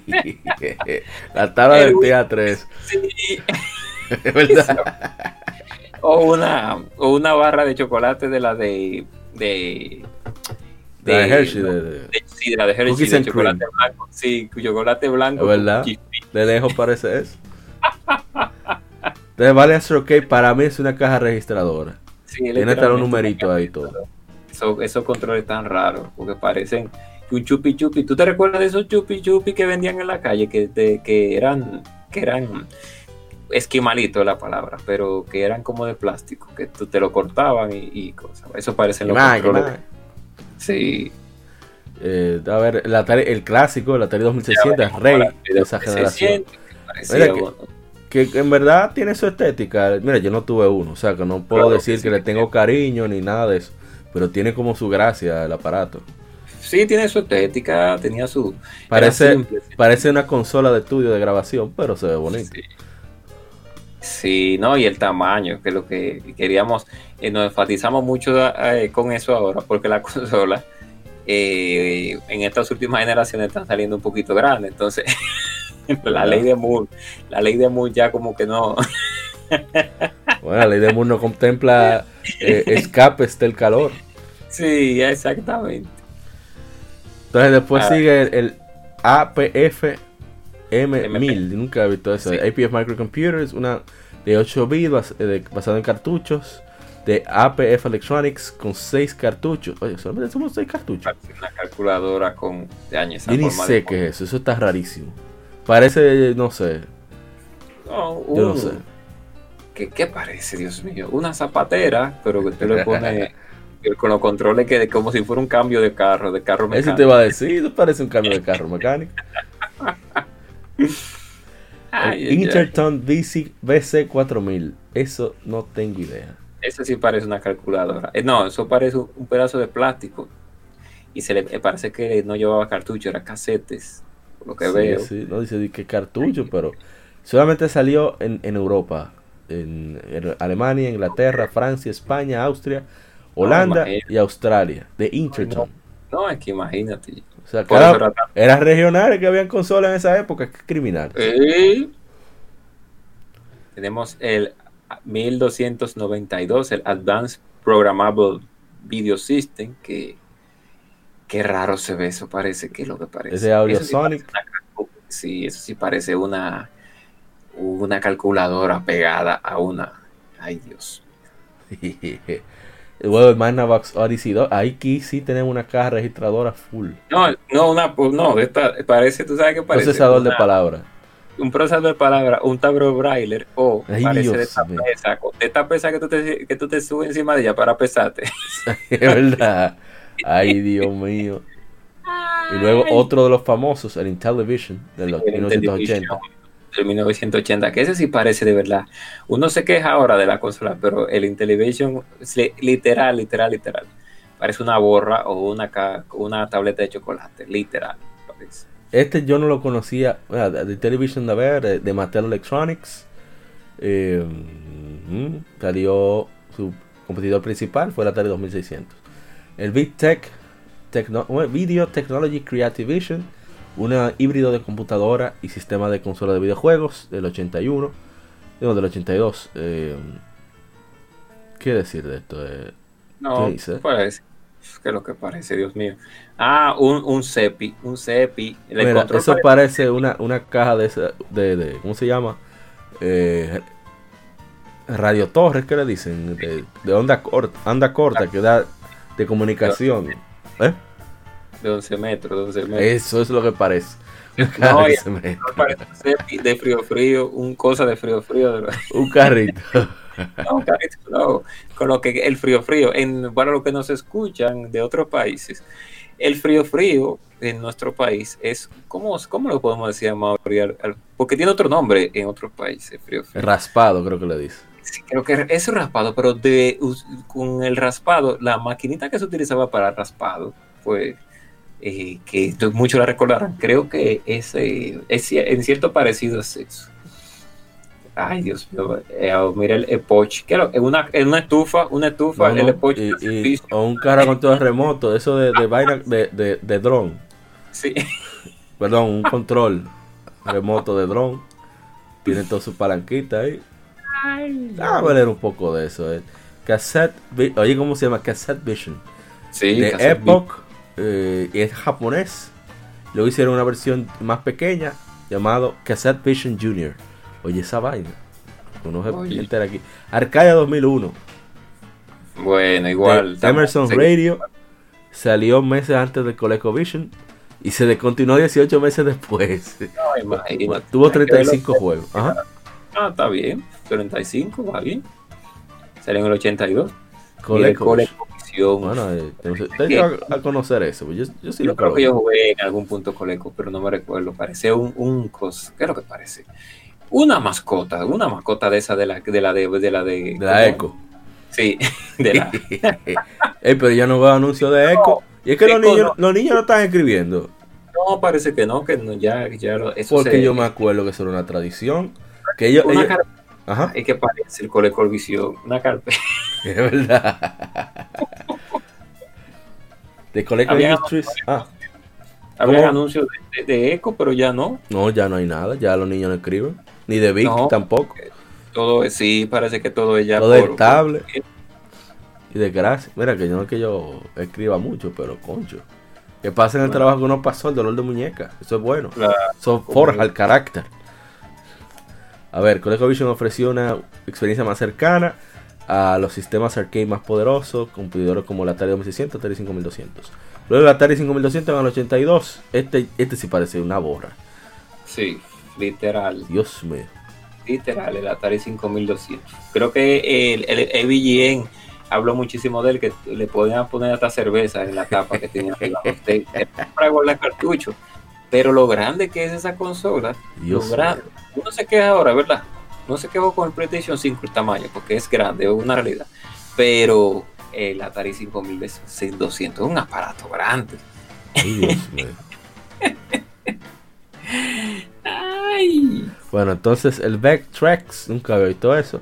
una pantalla de vectores desarrollado por Smith Engineering.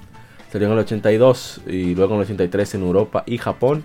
Manufacturado originalmente por General Consumer Electronics y fue licenciado a Milton Bradley. Milton Bradley que creo que duró un tiempo haciendo juguetes a finales de los 90.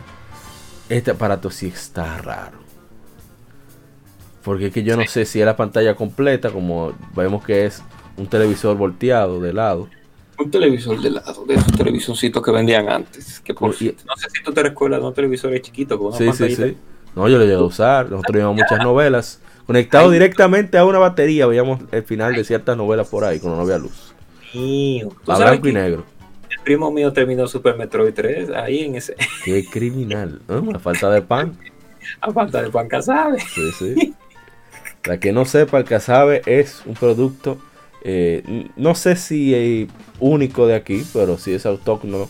Era un, digamos, una harina de yuca que hacían los taínos, que eso ha sobrevivido hasta nuestros días. Los taínos eran los primeros habitantes de estas islas del Caribe, por lo menos de las Antillas Mayores. Sí. Eh, hablaban una. Cada uno tenía su propio estilo de, digamos, de lengua. pero sí había una como principal, que era la de aquí, la, la de, este- la de esta isla. Sí. Y, y bueno, todavía se consume bastante. Hay gente que, que ha matado a otra gente por. No, estoy relajando. Pero sí hay pleitos cuando usted le coge a alguien que sabe. ¿eh? Sí, un casabito. ¡Ey, un casabe! Tan galleteado. Entonces, Kaken Sí, Compact. Vision TV Boy. Esto sí está extraño, Dios mío. Eso, eso se conectaba a la televisión. de- porque mira, yo voy a buscar los juegos de esa, de esa consola, a ver cómo era que se jugaba. Porque eso parece un teléfono, un teléfono con un cambio automático de carro. Es verdad, uno se ríe, pero verdad. Bueno, tercera generación. Había un total de 23 consolas. O sea, y aumentaron la cantidad de consolas disponibles para la tercera generación. Deberán estar presos todos. Hasta que hasta la cuarta que vamos a comenzar, ¿no? ¿Verdad? Sí, se vamos a la cuarta. ya. Nintendo ya, después, Sí, por o sea, suerte. después de este, uno más y ya. Sí. Entonces, eh, aquí es donde usted me va a explicar algo.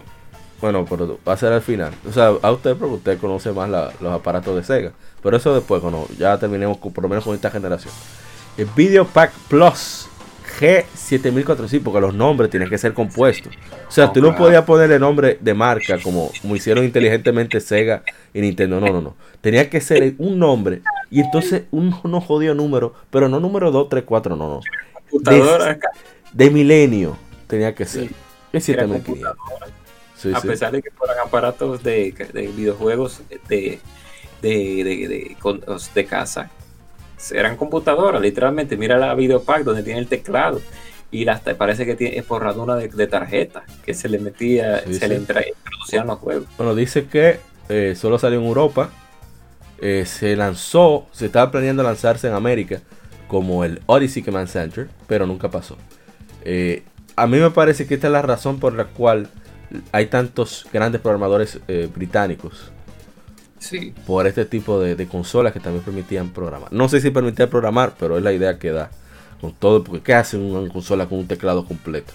sí, no, que eran mini computadoras. eh, o sea, eh, parece más una máquina de escribir realmente, pero Es verdad, se olvidó esa parte. Un procesador de palabras de la época, que hay uno. sí. My Vision de Nichibutsu. un, un route de un route de un, un cosa, No, ¿no? parece Switch. un juguete de, eso, de esa tableta chiquita que nomás hacen como tres funciones. Y había antes para los niños. Di que, di que, di que VTech era especialista en eso. Te daban di que una laptop para niños, pero nada más Sí, tenía tú. cinco minijuegos. Ya, Así no, así no. engañando a los niños. No, tú sabes. A ver, de My Vision de Nichibutsu, salió en el 83. Y solamente se usaba para jugar videojuegos. Pero yo con tipo de videojuego, videojuego de mesa. Oye, no. No tenía aburrido. controles. No. sino que era con, con el teclado que tú eh, eh, entraba a las acciones. Una cosa rarísima. Ok, aquí viene SG el Sega SG1000 del 83. Tú sabes, entramos ya Solamente- al, al- Sí, ya estamos entrando a la entramos- modernidad. sí, y ya por suerte, porque Dios mío. Eh, Sega SG1000, ajá. No entiendo cuál era el, el afán de las consolas japonesas de tener el cable de los controles tan corto. Pues yo no pare- parece que esas televisiones de Japón no emitían ningún tipo de radiación. Porque, Para que quedaran ciegos. ¿Por qué, va a hacer? Es la única razón, porque yo no entiendo tampoco. Mira, el Famicom, bueno, hablamos de eso cuando toque. SG-1000, no- una consola de videojuegos por Sega, lanzado en Japón, Australia, Nueva Zelanda y otras regiones. Seguro se llegó a, a Brasil. Era la primera Sí. entrada de Sega en, en- en la industria de las consolas de, de videojuegos. Eh, y salió al mismo tiempo que el Famicom. Mi pregunta es: no, no, no, mejor cuando llegamos al Master System. Family Computer, Nintendo Family Computer, Ya, Famicom, también N- entramos ya. sí, el N, Alguien tuvo una visión de, de Sí. ponerle botones. Nintendo Entertainment System, sí. Eh, ¿Qué decir? No hay mucho que decir de esta consola. Lo único que podemos decir es que me, me encanta el diseño del Famicom. O sea, es muy bonito. parece un cosa. Parece, ¿cómo que se llama este Transformer? Que es una, una guagua, digo, una. Optimus un- Prime. No, ¿qué Optimus Prime, Amaury? Eh, hay un. Transformer. No, hay hay más ese es el único que el nombre que uno se acuerda. No, yo sé, pero hay un Transformer que es una guagua de, de, de esa de ambulancia, una ambulancia. Así es verdad, y no hace nada ese. ¿Qué, qué funciona? No, no, porque dime, ¿a qué herido van a Él está ¿Qué- por estar. Eso es lo que parece el Famicom, una ambulancia. ¿Verdad? Ah, es bonito. Ahora, el, el- entonces el NES, el americano, parece una videocasetera. Pero eso fue una intencional. Bueno, a, a dar dos detalles. El primer detalle es que el color rojo que tiene el Famicom tiene dos razones. La primera es que nosotros leímos un, un artículo con el creador del, del Famicom. eh, de parte de Retro Gamer, que está en, en Facebook y en YouTube, pueden buscarlo. Una lectura gaming eh, NES o, o Famicom y lo van a encontrar. Eh, y él dice que el color rojo se seleccionó por dos razones. La primera fue que el señor eh, Hiroshi Yamauchi, presidente de Nintendo, siempre andaba con una bufanda roja. Como lo Sí. veía, un hombre imponente, según decían.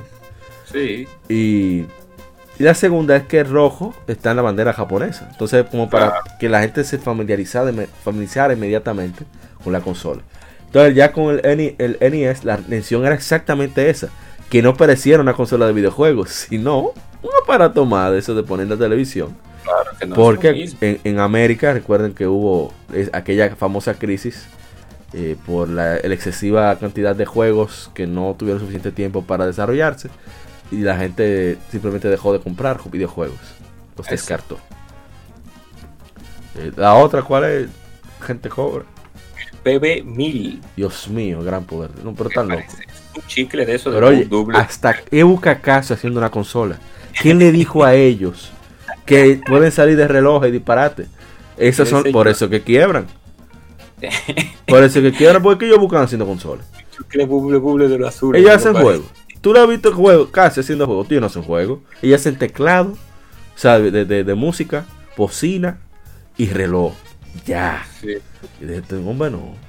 Oye, tenía un, oye, pero tiene un procesador bueno, Z80A, microprocesador, 2 KB de RAM, con 1 KB de- de- dedicado al generador de personajes.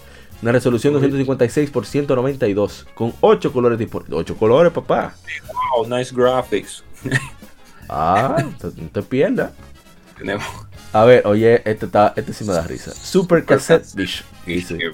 Eh, De época, otra. No se cansan esa gente. No, acá había dinero. Un faxito. Le tiraron una caja registradora. Eh, espérate, pero no dijeron el PB1000. ¿Qué parece el PB1000?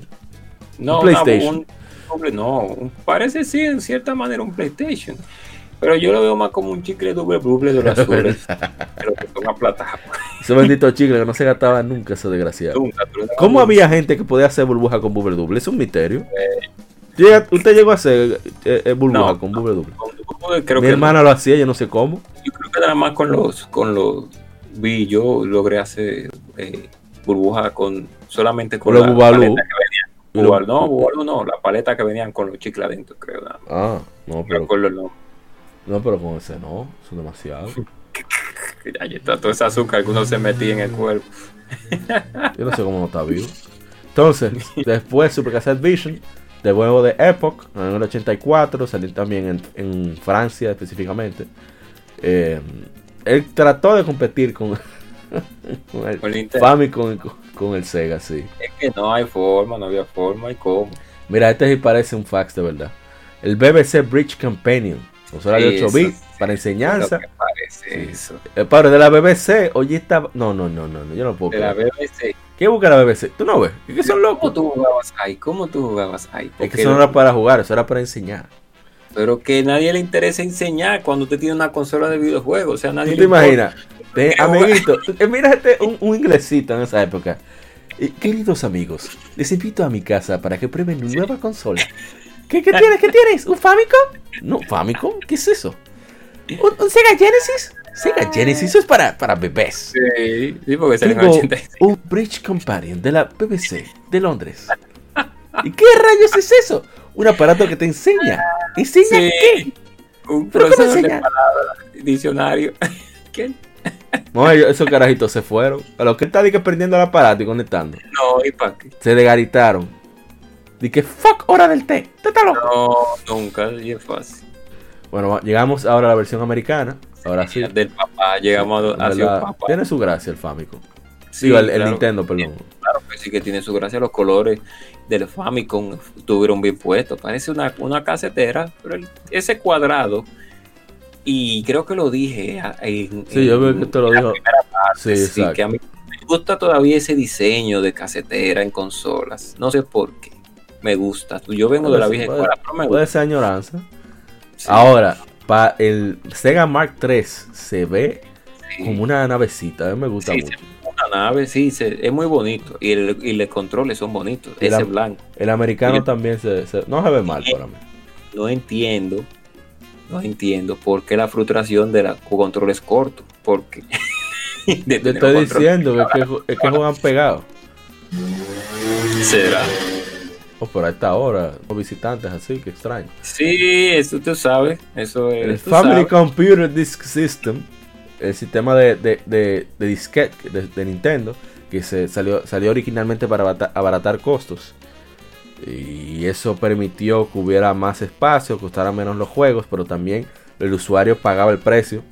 Por el Oh, sentido de que, como era disquetes, estaba, era electromagnetismo, cualquier imancito, cualquier cosa, va a juego. Uh, Uf, ese sí parece un Transformer de verdad. Y por Ese eso los japoneses tenían la ventaja, por ejemplo, en, en The Legend of Zelda, en, en- en Metroid, la música era mucho mejor, tenía más espacio para la música. Pero Claro. en el caso de Metroid, la- los japoneses grababan, no, no que estar con su macotica anotando passwords. Y, pero no sé, sí, parece eso mismo, Transformer. Transformer parece pegado arriba, con ese rojo, rústico. Eh, y los controles a los lados ahí, pegados. Un Transformer. El Atari 7800 Pro System o Atari 7800 de, Forzando ahí Sí, Atari, sí, forzando. eh, era compatible con el Atari 2600. Eh, no sé, ya ni se- parece No. también un- una pesa. Sí, una pesa de esa de la de no pesarse. Yo tengo una que se igualita a esta en mi casa. ¿Y cómo se jugaba con ese control? Ese control se ve extraño. Sí, muy fatal. Botones abajo de, de tele- telenuméricos. Y entonces el joystick arriba. No hay forma. Lo único Bueno. bueno, que creo que coge el control de Sega Genesis, creo. de- de- digo de Master System, creo que cogía control. Sí, sí. El, el Master System que ahora está aquí en la versión. A mí me encanta la- Sí. cómo se ve la consola. Sí, se ve muy bien, de verdad sea, que una nave. Ese negro y ese rojo sí, se ven muy bonitos. El control, tengo que admitirlo, también es muy cómodo. La esa cruceta que se inventó Sega en ese tiempo, muy cómoda, muy cómoda. Definitivamente. Ahora el Atari XE Video Game System. Que un- parece un un, un- diseño. ¿ah? es- con lo que utilizan las mujeres para empolvarse, ¿cómo que se llama? es verdad. Yo me fijé que se abre, desgraciado. Anda pa'l cara. Pero es verdad que son unos sinvergüenza. Y este otro, de que Action Max. Action Max, ay Dios mío. Esos son Pero los, usaba VHS para los juegos. los- los poli- Oye, ay Dios, esos eran los PlayStation desde ahora. Juego de que Viewmaster Interactive Vision. ¿De quién carajo? se- Dame de quién es Action Max primero. Sí, es malo. Ese sí se ve feo, de verdad, porque mire ese control. Nosotros hablamos ahora del control de, de GameCube, pero miren el control del Viewmaster. Ah, porque el. GameCube es raro, pero, pero se Sí, usa. el del Viewmaster. ¿Y, Fue y- una y caña cómo, de- cómo se juega esa vaina? Hay usar los pies también. Tú tienes que sentarte con los tres botones, es con la mano derecha. Entonces, Sí. tú agarras los pulgares de cada, de cada, cada pie. para eso que están. Entonces, con la mano izquierda es la vaina esa que se enrosca, porque no parece una Sí. palanca.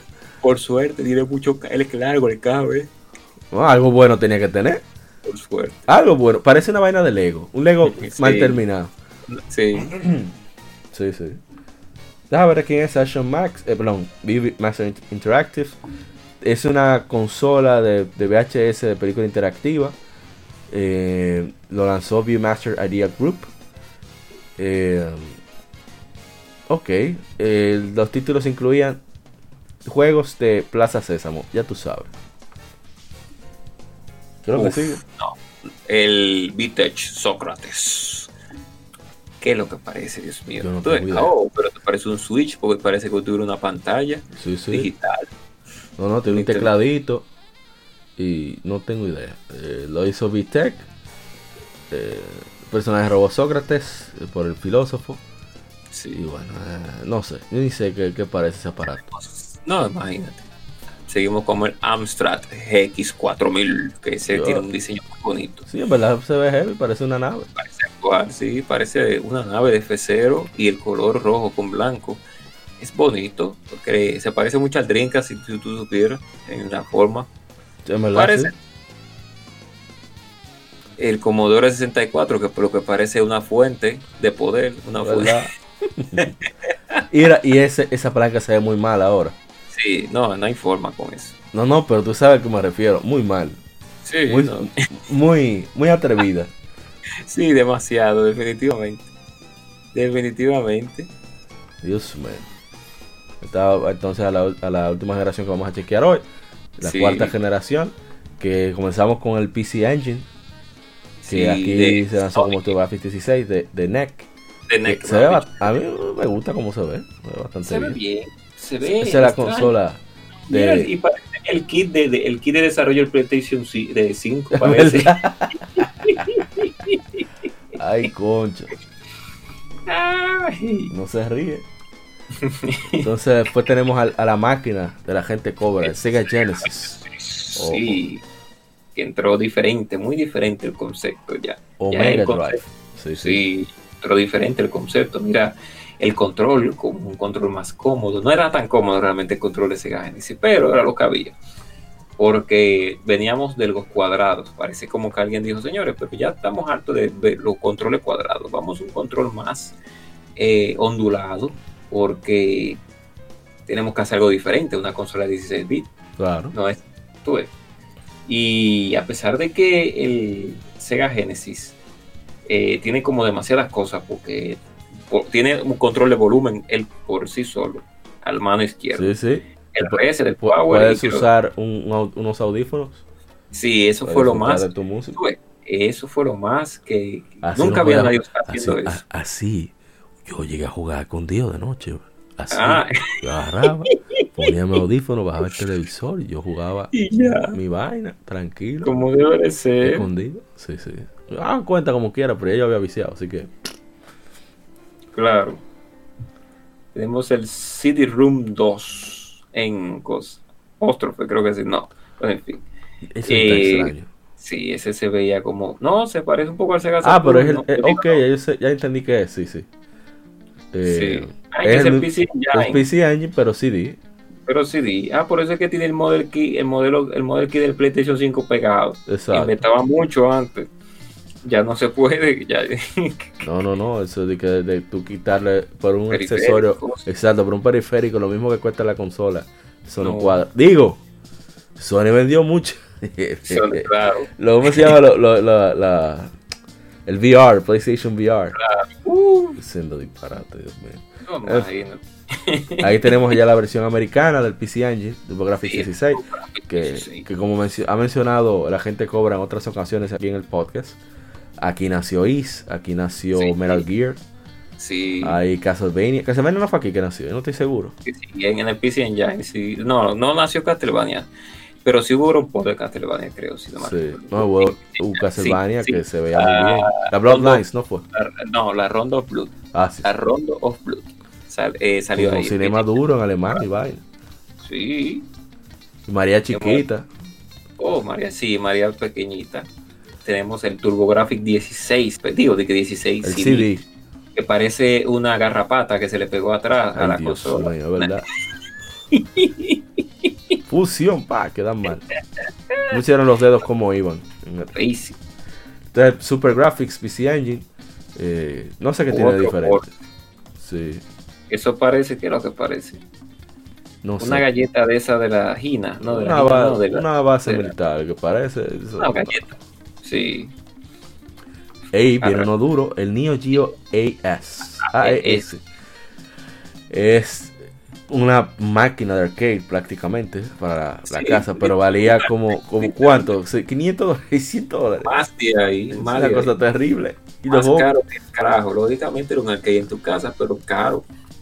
Porque era un board de arcade que tú tenías, Sí. literal. Pero para ese tiempo era algo almighty cuando tú en esa pantalla, la gente más pudiente que compraba sus pantallas grandes, televisor, sí, se compraba su Neo Geo de, directamente hogar los juegos, que prácticamente sin cero loading, etcétera, etcétera, pues se sentían en la gloria, porque de verdad que la maquinaba. Era poderosa, pero era cara, y el poder cuestaba en ese tiempo. sí, sí, sí. Bueno, por eso quebró Senkei, Claro. pagó el precio. Ahora tenemos el Super Famicom. Con- que ¿Qué? parece, creo que parece, Dios mío. Una caja de, de, helado, una caja de helado, pero el control. Vaca, dijimos que parece el Neo Geo. Yo no sé qué parece el Neo Geo, se ve bien. No, el Neo Geo parece, creo que parece, el control no, porque el control es un stick de 4, 5, 6 botones. Que, sí, sí. Eh, no sé, no, no, no Neo Geo, se ve chévere, me gusta. Super sí, Famicom entonces, de una caja de helados caja de helado, pero ese color que le pusieron al control pues fue lo que lo dice, le hizo la diferencia. Sí. azul, rojo, amarillo y verde, que no lo trajo el de América, que no sé por qué, pero ah. bueno. Me imagino que la actitud de Sega lo asustó y dice, no, no, si traemos eso nos van a relajar por, por infantil. Mejor Negro así, que para adultos, para chicos más jóvenes. Exacto. Bueno, entonces, ¿de qué le sigue? El Commodore CDTV, nunca había escuchado eso en mi vida. Es un VHS con, incluido con un teclado. Bueno, el sueño de Xbox comenzó aquí, un centro multimedia. Que podía convertirse en computadora personal también, con varios periféricos opcionales. Ahora tenemos Super Nintendo ya occidental, el, estadounidense, el americano. Claro. El clásico morado. El clásico morado que se puede España estaba de amarillo cuando tú lo dejabas por tirado por un sitio. Que lo que parece parece Yo no sé qué parece. Yo no lo veo tan mal.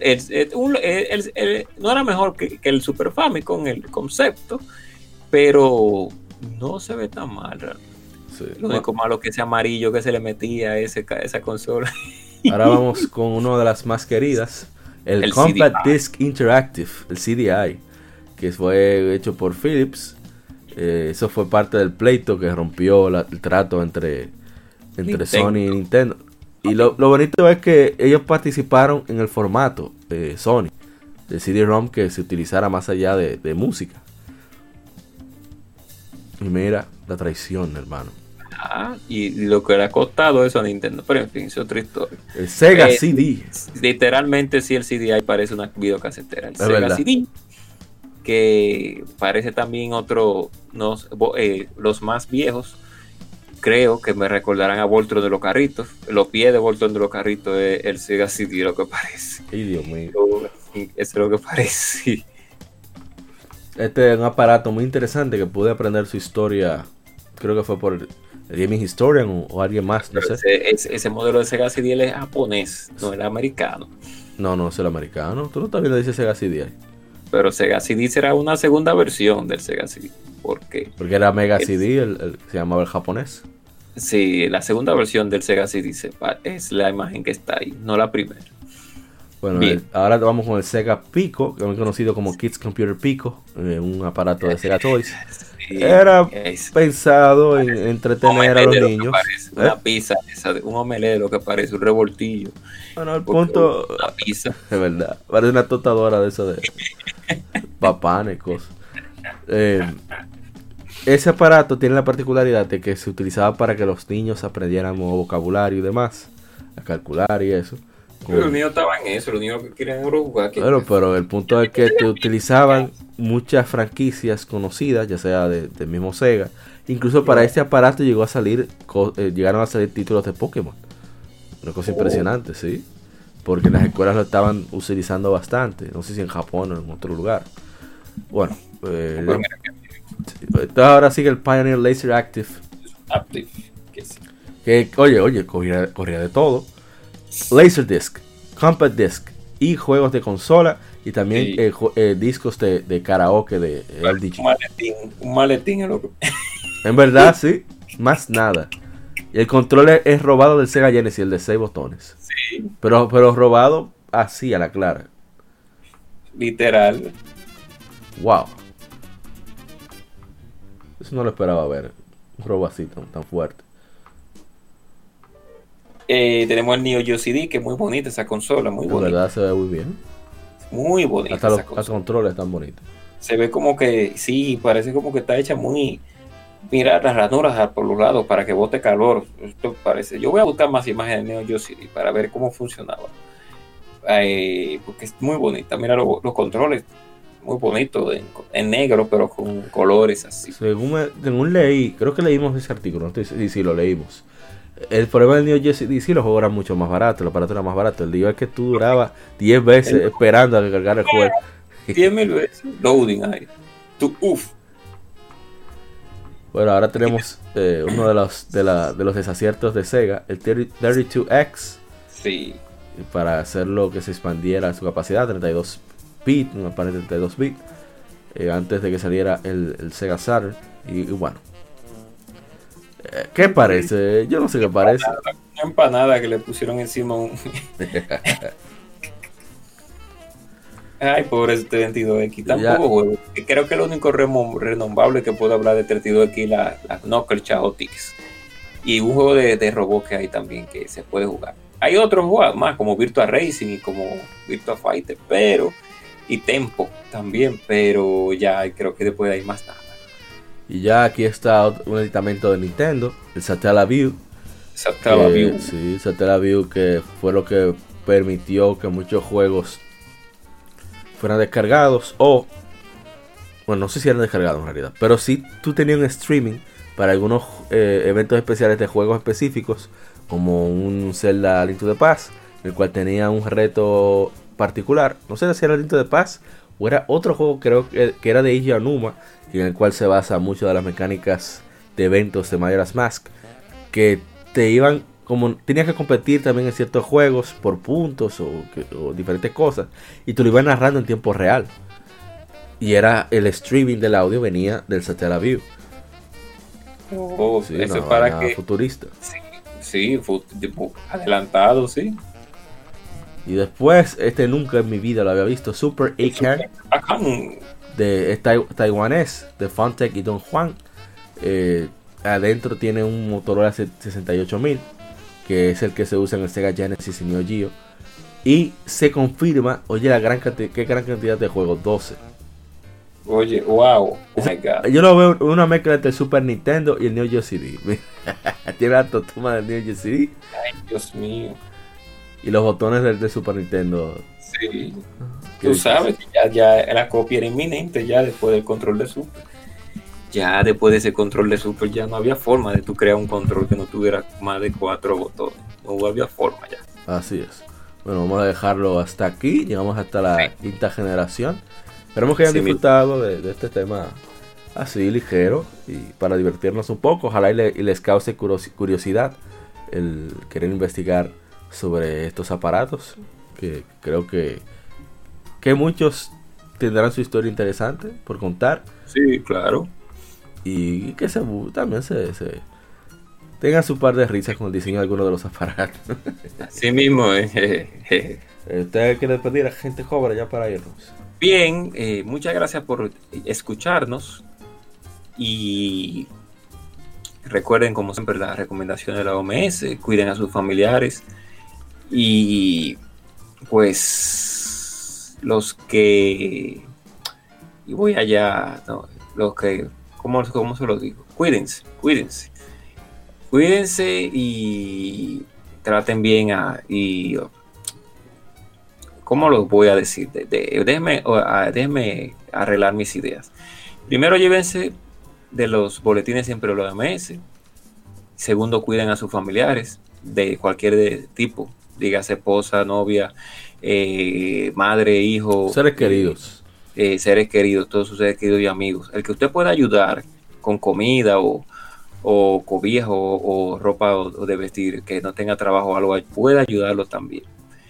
Eh, para los que son creyentes como yo, que sigamos en oración y, y confiemos siempre en el Señor. Y, y, el que no sea creyente, pues no importa, que siga también ayudando y haciendo las cosas que tienen que hacer bien, lo, correcto, hacer lo correcto, no sí. importa. Eh, esto no tiene que ver con, con eh, lo que lo, esto tiene que ver más con, con, cuidar a tu familia y hacer y, y, ayudar a los que a los que más necesitado que muchas personas que no están laborando y hay muchas personas que no tienen no se le está dando el, el, la cantidad de dinero suficiente para subsistir si usted tiene un amigo que está en problema económico o problema eh, y usted puede ayudarlo eh, de cualquier forma ayúdelo Claro. Haga el bien, como dice, decía el, el, logo de bienvenido. Al final haga bien haga y no, bien, y no miren a quién. Sí. Y haga, haga el bien y no mira a quién. Y, y, sigamos pensando siempre en que esto va a terminar. Y sigamos jugando los videojuegos que nos gustan. no importa si son buenos o son malos. Y porque al fin y al cabo el dinero es uno que lo está gastando. Y si siempre, a pesar de que hay juegos malos, claro, y hay juegos buenos, bueno, pero al fin y al cabo es, un, eh, este, en este mundo los videojuegos hay para todos. Ahí yo soy una persona que a mí me gustan muchos juegos malísimos también. Lo acepto, muchos clavos que me gustan, pero los juego porque me gustan. Pero sé que son malos la gran mayoría. Pero en fin. Y gracias por escucharnos eh, nuevamente. Recuerden, recuerden que a, esta hora que tú no escuchas, si es de la mañana, buenos días, eh, eh, buena mañana, mejor dicho, si es de la tarde, buenas tardes, y si es de día, buenos días. Buenas noches. y buenas noches también. Gracias por escuchar Leon Gamer Podcast y Podcast. Y seguimos aquí brindando las mejores informaciones como siempre a todos los que nos interesa este mundo y este y esta eh, galaxia, por así decirlo, mejor dicho, círculo el, de lo que tiene que ver con el negocio de los videojuegos. Así que muy buenas noches y pues ya para mensaje final, amen a sus parejas, a su novia, a su esposa. Este hombre, esa gente tranquila. Están en crisis y tú quieres que haya más gente. No, así no. Bueno, ya. Sí, sí. Eh, eh, muchas gracias por escuchar hasta aquí el episodio número 94 de Legion Gamer Podcast. Así ya vamos ya llegando al número 100. Vamos a ver cómo lo conmemoramos de manera especial. Vamos, sí. Sí, entonces, eh, y sí, nos divertimos bastante con esto de las consolas. Queríamos hacer un tema así ligero. Lamentablemente, lo que teníamos planeado no se pudo dar esta semana tampoco. Pero eh, con su momento llegará y, y seguiremos haciendo lo posible para ir mejorando los streams, tratando de los streams, la calidad del audio, el contenido que, que vamos compartiendo con las efemérides y el mismo podcast y no se olviden de escuchar a nuestros amigos de Modo 7 Podcast, que siempre están discutiendo juegos clásicos o temas relacionados con, juegos de antaño. nuestros hermanos de, de Quien Pierde Entrega, que todo lo que tiene que ver con, noticias, con toda la actualidad de, videojuegos, ellos lo discuten de manera vehemente, porque sobre todo porque tienen muchas opiniones eh, contrarias y eso enriquece mucho la discusión que tienen. Y también a, varios podcasts de videojuegos que, hay por ahí eh, se está jugando. Modo 7, eh, perdón, modo 7 ya lo mencioné. Eh, Gamers en Lata. Y, y, muchos más que hay por ahí. ¿Cuál, cuál? Viralata. Sí. Ah, sí, Viralata Gaming también. Gaming. Y muchísimos más. Así que puedes buscarlos en, en podcastrd.com. Ahí están todos los podcasts en el renglón de videojuegos. Y bueno, ya para no alargar más esto, eh, de nuevo mil gracias por escucharnos. Este fue el episodio número 94 del Legion Gamer Podcast. De nuevo, somos Legión, somos gamers. Legion Gamer Podcast, el gaming nos une. Somos y la gente cobra y APA para servir cerrando este podcast y será hasta la próxima. Cuídense mucho y que siga el vicio. Bye bye.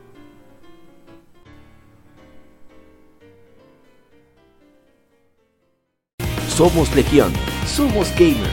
Legión Gamer Podcast, el gaming nos une. Un podcast diferente para gamers únicos, noticias interesantes, historia del gaming y mucho más para mantenerte al tanto del actual como del pasado. Porque todos jugamos, el gaming nos une. Estamos disponibles en iTunes, TuneIn, Spotify, iTunes y demás plataformas de audio. Perfecto para escucharnos mientras subes niveles, buscas un objeto específico o practicas para dominar esa jugada devastadora. Recuerda seguirnos en Facebook, Twitter e Instagram como Legion Gamer RD para que compartas con nosotros y seas parte de la legión de gamers únicos. Gracias por escucharnos y te esperamos para el próximo episodio.